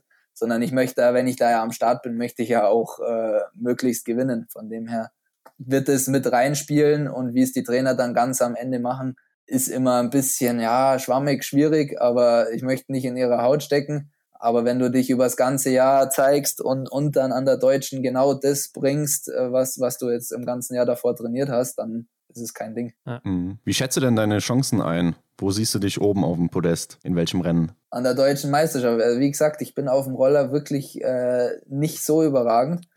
ähm, aber wenn ich mein, mein Schießen so, so weiter durchbringe, wie ich mir das vorstelle, kann es im Einzel ganz gut laufen. Ähm, Im Sprint wird es natürlich sau eng, weil da werden alle wieder versuchen zum Liefern. Ja. Und ähm, Verfolgung weiß man dann nie, was da hinten raus passiert. Also mit viermal Schießen ist immer, immer gut. Hört sich jetzt komisch an, weil wir ja gerade vorher gesagt haben, dass ich vielleicht nicht der beste Schütze bin.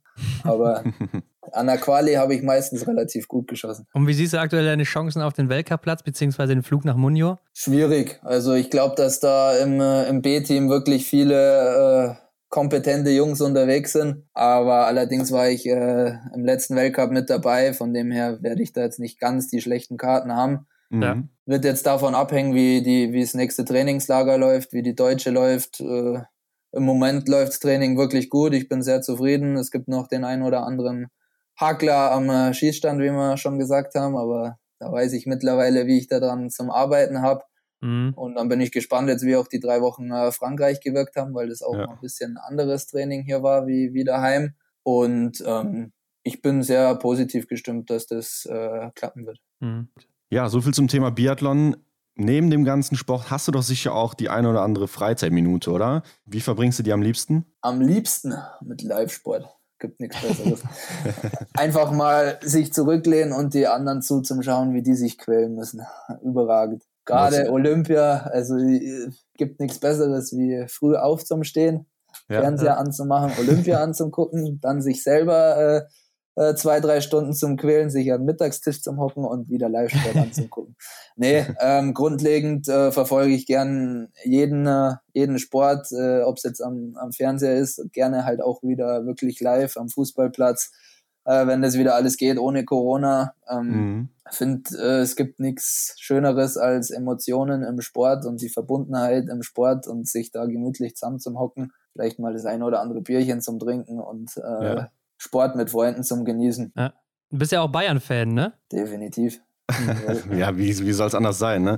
Ja, aber ich habe auch eben schon gedacht, so du bist äh, jemand, der gerne mitfiebert, oder? So, wo du deinen Kollegen dann da im Einzel angefeuert hast bei der JWM oder wo war's? Ja, genau. Ähm, also bist du einer, der richtig mitgeht, oder? Ja, es macht einfach brutal viel Spaß. Also im Fußball, ähm, in, der, in der Südkurve, in, in der Ali zum Stehen ist einfach was Besonderes, weil du hast einfach 10.000 Leute mit dir herum, die die gleiche Leidenschaft haben und dann, wenn da einfach mal richtig Stimmung reinkommt, bei ja. Bayern? Ähm, ja, klar, werden jetzt wieder viele sagen, Allianz Arena und Stimmung. Wenn du in der Südkurve bist, ja. glaub mir, da ist da auch Stimmung drin. Und ich war auch schon auf einigen Auswärtsspielen ja. mit dabei. Wenn dann wirklich mal nur der harte Kern mitfährt, äh, keine Ahnung, Champions League oder, oder im Pokalfinale, dann haben wir auch ganz gute Stimmung. Da kann man, kann man sich nicht beschweren. Naja, ihr habt ja auf jeden Fall viel Auswahl, das äh, kann man euch nicht absprechen. Aber ähm, man hat auch gesehen, du hattest letztes Jahr eine Radtour gemacht durch Deutschland, ne? Genau. Mit Laura Dahlmeier zusammen von Garmisch bis nach Hamburg oder wie war das? Ich äh, bin leider erst bei der Hälfte eingestiegen. Das war eigentlich oh, die, die ja. coole Aktion. Wir wollten alle gemeinsam im April nach Cuneo zum Radeln äh, mit der Laura, mit dem Eisenhut Sebastian, der mittlerweile ähm, die, die Trainerkarriere im Langlauf relativ äh, gut unterwegs ist. Ähm, mhm. Und mit dem Ertelbene, der ist auch Langlauftrainer beim Skiclub ja. Also wir vier wollten eigentlich in Urlaub, äh, ging dann wegen Corona nicht. Und ähm, dann wurde irgendwann mal das Ersatzprogramm gestellt und dann habe ich gesagt, ja, okay, wenn es halt nicht mehr im April ist, habe ich halt Training, dann wird es relativ schwierig. Ähm, aber ihr könntet mich ja besuchen kommen und ich fahre dann noch ein bisschen weiter mit. Und dann stand es relativ schnell und dann sind die da in vier Tagen von Garmisch bis nach Hamburg geschippert und ähm, ich habe quasi die, die letzten zwei Etappen dann mitgemacht. Also ich war quasi in Oberhof die, die Mittelstation, habe sie nochmal ordentlich aufgepäppelt mit ein paar Thüringer Bratwürsten und ein bisschen am guten bayerischen Bier. Mhm. Und dann haben wir noch die letzten zwei Etappen geschafft, genau. Ja, sehr gut, auch wichtig. Äh, aber ist auch schon dann äh, ganz ordentlich, oder? Die Strecke so? Ja, also glaube am dritten Tag für sie und für mich quasi der erste waren es 250, 260 Kilometer und der letzte mhm. Äh, Tag war eigentlich relativ, sag ich mal, easy in Anführungszeichen, weil, du, weil du fast keine Höhenmeter mehr hast. Ja, wollte ich gerade auch sagen, genau. Keine Berge mehr. Ja. genau. Hast dir den und, leichten Part ausgesucht. ja, und, und gefühlt hatten wir einfach brutal Dusel. Die zwei Tage, wo ich mit dabei war, war gefühlt nur Rückenwind. Also wenn du mhm. das mit Gegenwind hast, dann bist du gleich mal 5 km/h im Schnitt langsamer, glaube ich, und dann, dann wird es eine zähe Geschichte, weil dann brauchst du echt lang. Aber mhm. so war das, war das richtig cool. Ja. Sieht man mhm. einfach viel, viel mehr von der Landschaft auch, auch klar, Coneo Italien ist schön, aber am Ende muss man auch sagen, dass es in Deutschland wirklich viele schöne Ecken gibt und die siehst du, halt, mhm, wenn ja. du über die Autobahn schipperst, nicht wirklich. Und wenn das du dann halt stimmt, halt mit dem Rad ja. unterwegs bist, kannst du das ganz anders wahrnehmen. Ja. Also das ist definitiv Kumpel von mir, von mir daheim, der ist auch ähm, komplett mit dem Rad äh, bis an bis an Norddeich, also bis nach äh, Bremen und, äh, und so weiter da hochgefahren und alles nur mit dem Zelt und hat auch gesagt, es ist ganz Deutschland beradelt und war dann eben auch am Ende kurz äh, mal bei mir, weil er einmal mhm. nicht im Zelt schlafen wollte. Ja. und man hat dann bei mir auf der Couch schlafen dürfen, hat auch gesagt, es gibt so viele schöne Flecken eigentlich in Deutschland, die ja, man halt ja. nie sehen würde, wenn man da nicht mit dem Rad unterwegs ist. Das stimmt, ja. Ja, wir sind äh, an der Stelle angekommen, wo wir unsere Kategorie abfeuern. Hier Fragen, die wir unsere Gäste immer fragen. Die kannst du einfach direkt mit einem Satz, mit einem Wort beantworten. Die erste Frage lautet: Hast du ein Ritual vor jedem Rennen? Nicht wirklich. Eigentlich nur meinen ganz normalen Ablauf mit Vorbereiten, das Gel, den, den Riegel zur bestimmten Zeit, dann ja. irgendwann in Tunnel. Also kein spezielles Ritual. Hast du einen Lieblingsort im Weltcup oder IBU Cup? Außer Oberhof jetzt oder äh, Ruhpolding? Oh gut, die zwei würde ich jetzt auch nicht als Lieblingsorte. ähm, Antolz ähm, durfte ich einmal bisher einen Alpencup laufen, ist überragend schön und Contilach, ja. die haben mir richtig gut getaugt. Mhm. Welche ist deine Lieblingsdisziplin? Sprint. Stehend oder liegen schießen? Liegend. Was ist für dich das Coolste am Biathlon? Alles. Was ist denn für dich das Schlimmste am Biathlon, gerade so aus Athletensicht? Packen. Ja, das hatten wir auch schon mal. Ich hasse es. Also, ja, Matthias Dorf hat das auch gesagt. Ja, ja es ist. Nee, weil man einfach so oft irgendwo, wenn es nur irgendwie so kurze Lehrgänge sind, okay, aber dann immer eigentlich denkst du dir, du hast schon hundertmal gepackt und dann bist du wieder am Ort und denkst dir, scheiße, das habe ich vergessen oder das habe ich vergessen. Es ist so häufig und so typisch, dass man irgendwas wieder vergisst und ja. jedes Mal, also packen, nee, und dann siehst du, ach nee, kacke, das habe ich noch nicht gewaschen, dann musst du nochmal eine Waschmaschine anschmeißen. Nee, packen, definitiv. Mhm. Welcher war denn bisher dein schönster Moment im Biathlon? Oh, gab's viele, aber damals die, die erste Bronzemedaille bei der, bei der JWM, das war schon was Besonderes. Hat man ein cooles ja. Team. Keiner hat es von mir erwartet, ich selber auch nicht. Das war definitiv ein sehr, sehr cooler Moment. Wer sind denn deine Vorbilder im Biathlon oder außerhalb vom Biathlon? Ja, Vorbilder ist, finde ich, immer so ein bisschen schwierig, weil klar, es gibt immer bestimmte Aspekte an einer Person, wo du einfach sagst, da ist er definitiv ein Vorbild und von dem her sind es extrem viele gerade die ersten zwei Jahre in der LG1A ähm, kann man behaupten, dass das wirklich nahezu jeder aus der LG1A irgendwie ein Vorbild ist, weil jeder irgendwo einen gewissen Punkt hat, wo du sagst, okay, da mhm, ist, der ist ja. brutal mhm. diszipliniert, der Ant ist brutal locker, geht alles mit brutal locker um. Dann kommt der Erik, der einfach menschlich äh, überragend ist und sich einfach auch um Jüngere kümmert und, und, und der nächste ist einfach humorvoll. Also da gibt's für mich ähm, nicht das eine Vorbild, sondern da kann man einfach bei brutal vielen Personen einzelne Aspekte rausziehen, wo man sagt, okay, da ist der ein Vorbild, da ist der ja. ein Vorbild. Ja, das ist eine gute Ansicht. Na, stell dir vor, du könntest jetzt den besten Biathleten der Welt zusammenstellen. Es ist egal, welche Eigenschaften du nimmst, äh, egal ob Frau, Mann, aktiv oder inaktiv. Was würdest du nehmen und von wem? Oh, die habe ich jetzt, die habe ich ja schon so oft bei euch gehört. ähm, ja, kommt immer. Also. Okay, erste Schüsse und, und allgemein schnelles Schießen, ähm, bleiben wir lieber in Deutschland, äh, nehmen wir einen Erik auf jeden Fall. Ja. Mhm. Dann vom äh, Kopf her ähm, einfach brutal diszipliniert und wie sie es durchzieht, ist die, ist die Laura für mich ja, ähm, ja. mit die beste Biathletin. Dann äh, der Kannibale muss schon auch vorkommen. ähm, einfach wie, wie, er sich, wie er sich durchkämpft, äh, der Ole Einer. Ja, Martin Foucault, die Beständigkeit einfach äh, über sechs Jahre Gesamtweltcup zu gewinnen, ist einfach ein bisschen absurd. Ähm, genau das und ja, das wäre es dann eigentlich quasi schon. Mhm. Okay. Ja, dann bist du ja vielleicht jetzt auch auf die Abschlussfrage hier etwas vorbereitet. Was würdest du auf eine Plakatwand schreiben in einer großen Stadt, wo es jeder lesen kann? Da würde ich mal mein äh, Motto quasi draufschreiben und das ist niemals äh, aufgeben. Das ist für ja. mich äh, ist so ein bisschen eine Platitüde quasi, aber da verbinde ich äh, Emotionen mit. Pass ja. auf. Und zwar in einem Bayern-Spiel ist das passiert. Oh, ähm, oh aha. äh, das war Achtelfinalspiel Champions League. Äh, das Hinspiel gegen Porto haben sie 1-3 oder 1-4 oder sowas auf jeden Fall verloren. Mhm. Die waren eigentlich, in dem Moment waren sie auch wirklich nicht so stark, wo man jetzt sagt, okay, Porto fegen sie locker weg. Also in dem Moment war Bayern nicht so gut, ist schon länger her. Und dann stehe ich im äh, Rückspiel mit meinem Dad in der Nordkurve, also nicht in der Südkurve. Mhm. Ähm, und dann war einfach die, die Stimmung im Stadion davor schon wirklich richtig gut.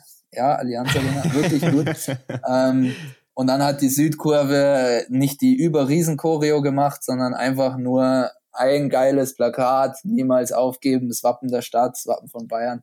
Mhm. Und da war von Anfang an, also wirklich Klar, Allianz Arena kann man sagen, ist nicht die beste Stimmung ever, aber in dem Spiel, so habe ich wirklich noch nie erlebt. Es war brutal. Mhm. Also da ist wirklich mal jeder von diesen Event-Fans und von diesen Pubklatsch-Leuten auch mitgegangen, nicht nur die Südkurve und die Nordkurve und ich hatte wirklich nach 30 Minuten hatte ich keine Stimme mehr in der Nordkurve und es war einfach so ein Feuer und ein Spirit in dieser Geschichte drin und dann haben sie das Ding, glaub 6-1 oder sowas gedreht und sind halt mhm. weitergekommen und da, da habe ich so viel Emotionen, Kraft und das hat sich gefühlt, fand ich schon auch einfach vom Publikum auf die Spieler übertragen. Und ähm, das war einfach ein saugeiles Gefühl, ein saugeiles Erlebnis an dem Abend. Und seitdem ist es so für mich ein bisschen zum äh, Motto geworden und konnte ich schon relativ häufig anwenden, weil, ja. wie gesagt, die Täler waren dann doch relativ häufig da und dann kann man sich halt da wieder einfach dran hochziehen an so einem Erlebnis. Ja. Ja, man, man kann es sich kaum vorstellen, aber äh, ja, war wohl so gewesen. Gute Story auf jeden ich, Fall. Ich spüre hier leichte äh, Bayern-Anti-Fans. Kann man so das nicht mit sagen. der Stimmung lässt dich nicht locker. ja. ja. auf jeden Fall eine sehr gute Story zu dem Spruch, wie ich finde. Und äh, wann war das ungefähr? Weißt du das noch? Mitte 2000er oder sowas? Boah, du, das war schon in der Allianz Arena. Ja, irgendwas um den Dreh dürfte schon sein. Ja. Aber ist schon ein bisschen her. Weil wenn du sagst, sie war nicht so gut, ich denke mal ab 2010 oder so kann man schon sagen, dass Bayern da ja, meistens Favorit ja. war gegen Porto. Stimmt, stimmt. Ja, ein bisschen davor dürfte es, glaube ich, gewesen. Ja. Muss, muss ich mal nachgucken. Ja, okay, auf jeden Fall. Ähm, kannst du uns noch erzählen, wo man dir folgen kann? Instagram hast du ja auf jeden Fall. Genau, genau. Also auf Instagram kann man mir folgen, auf ähm, Facebook und genau, und da versuche ich immer auf dem Laufenden zum Bleiben. Ähm, bin jetzt nicht der, der fleißigste Poster ever, aber ähm, ich versuche da immer so ein bisschen Content zu generieren, der halt auch die Leute interessiert. Mhm. Ja. ja. man konnte auf jeden Fall sehen, dass du mit Canton Fiormaillet unterwegs warst zum Beispiel. Genau. genau, da habe ich auch viele Reaktionen bekommen. Glaube ich, ja. Ähm, ja, vielen Dank auf jeden Fall für deine Zeit. Ich fand es sehr interessant und du warst auch sehr offen. Das war, fand ich ja, richtig gut von Spaß dir. Gemacht. Ja, klar, gerne, gerne. Danke für die Einladung nochmal und äh, war eine coole ja, Erfahrung. Gerne wieder in Zukunft und äh, auf jeden Fall auch viel Erfolg schon mal. Ja, hoffentlich. Hoffentlich mit dem nächsten Sprung dann quasi. Alles klar. Bis dann, David. Ja, eine gute Zeit Ciao. in Frankreich noch. Danke. Bis dann. Danke. Ciao. Macht es gut. Ciao. Ciao.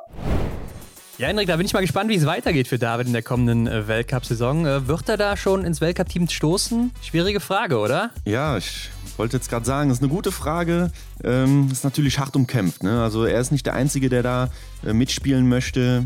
Da kann man sich noch nicht wirklich festlegen. Ja, das Niveau ist super hoch, muss man sagen. Und alle auch ziemlich gleichwertig. Also ich glaube, es wird super schwierig und ich will das auch nicht entscheiden müssen. Also wie dem auch sei, gut fürs deutsche Team, muss man sagen, mhm. wenn man das mal als Ganzes sieht. Ja. Und äh, er sagt aber auch selber, ne, dass es ziemlich schwierig ist und er selber noch nicht so wirklich einschätzen kann, wo er am Ende landen wird. Aber ich fand, er war auch sehr reflektiert. Ne? Jetzt mal abgesehen mhm. davon, was die Stimmung im Bayern-Stadion angeht. Ne? Aber ansonsten, äh, was seine Karriere angeht, seinen eigenen Weg, sehr reflektiert und sehr offen und äh, hat wirklich Spaß gemacht, darüber zu reden oder sich das auch mal anzuhören, denn äh, es ja. war ja auch sehr detailliert, ne? gerade die Erinnerung von ihm noch aus seinen Rennen. Top. Ja, wirklich beeindruckend, wie er das so immer schön auf den Punkt gebracht hat und uns da nochmal mitgenommen hat. Das fand ich äh, sehr cool von ihm. Ja gut, ich denke, das mit der Bayern Arena, mit der Allianz Arena, das sollten wir jetzt hier einfach mal so stehen lassen. Da kann sich ja jeder sein eigenes Bild drüber machen. Ja, wir wissen ja alle, was die Wahrheit ist, ne? also da muss man nicht so viel drüber reden.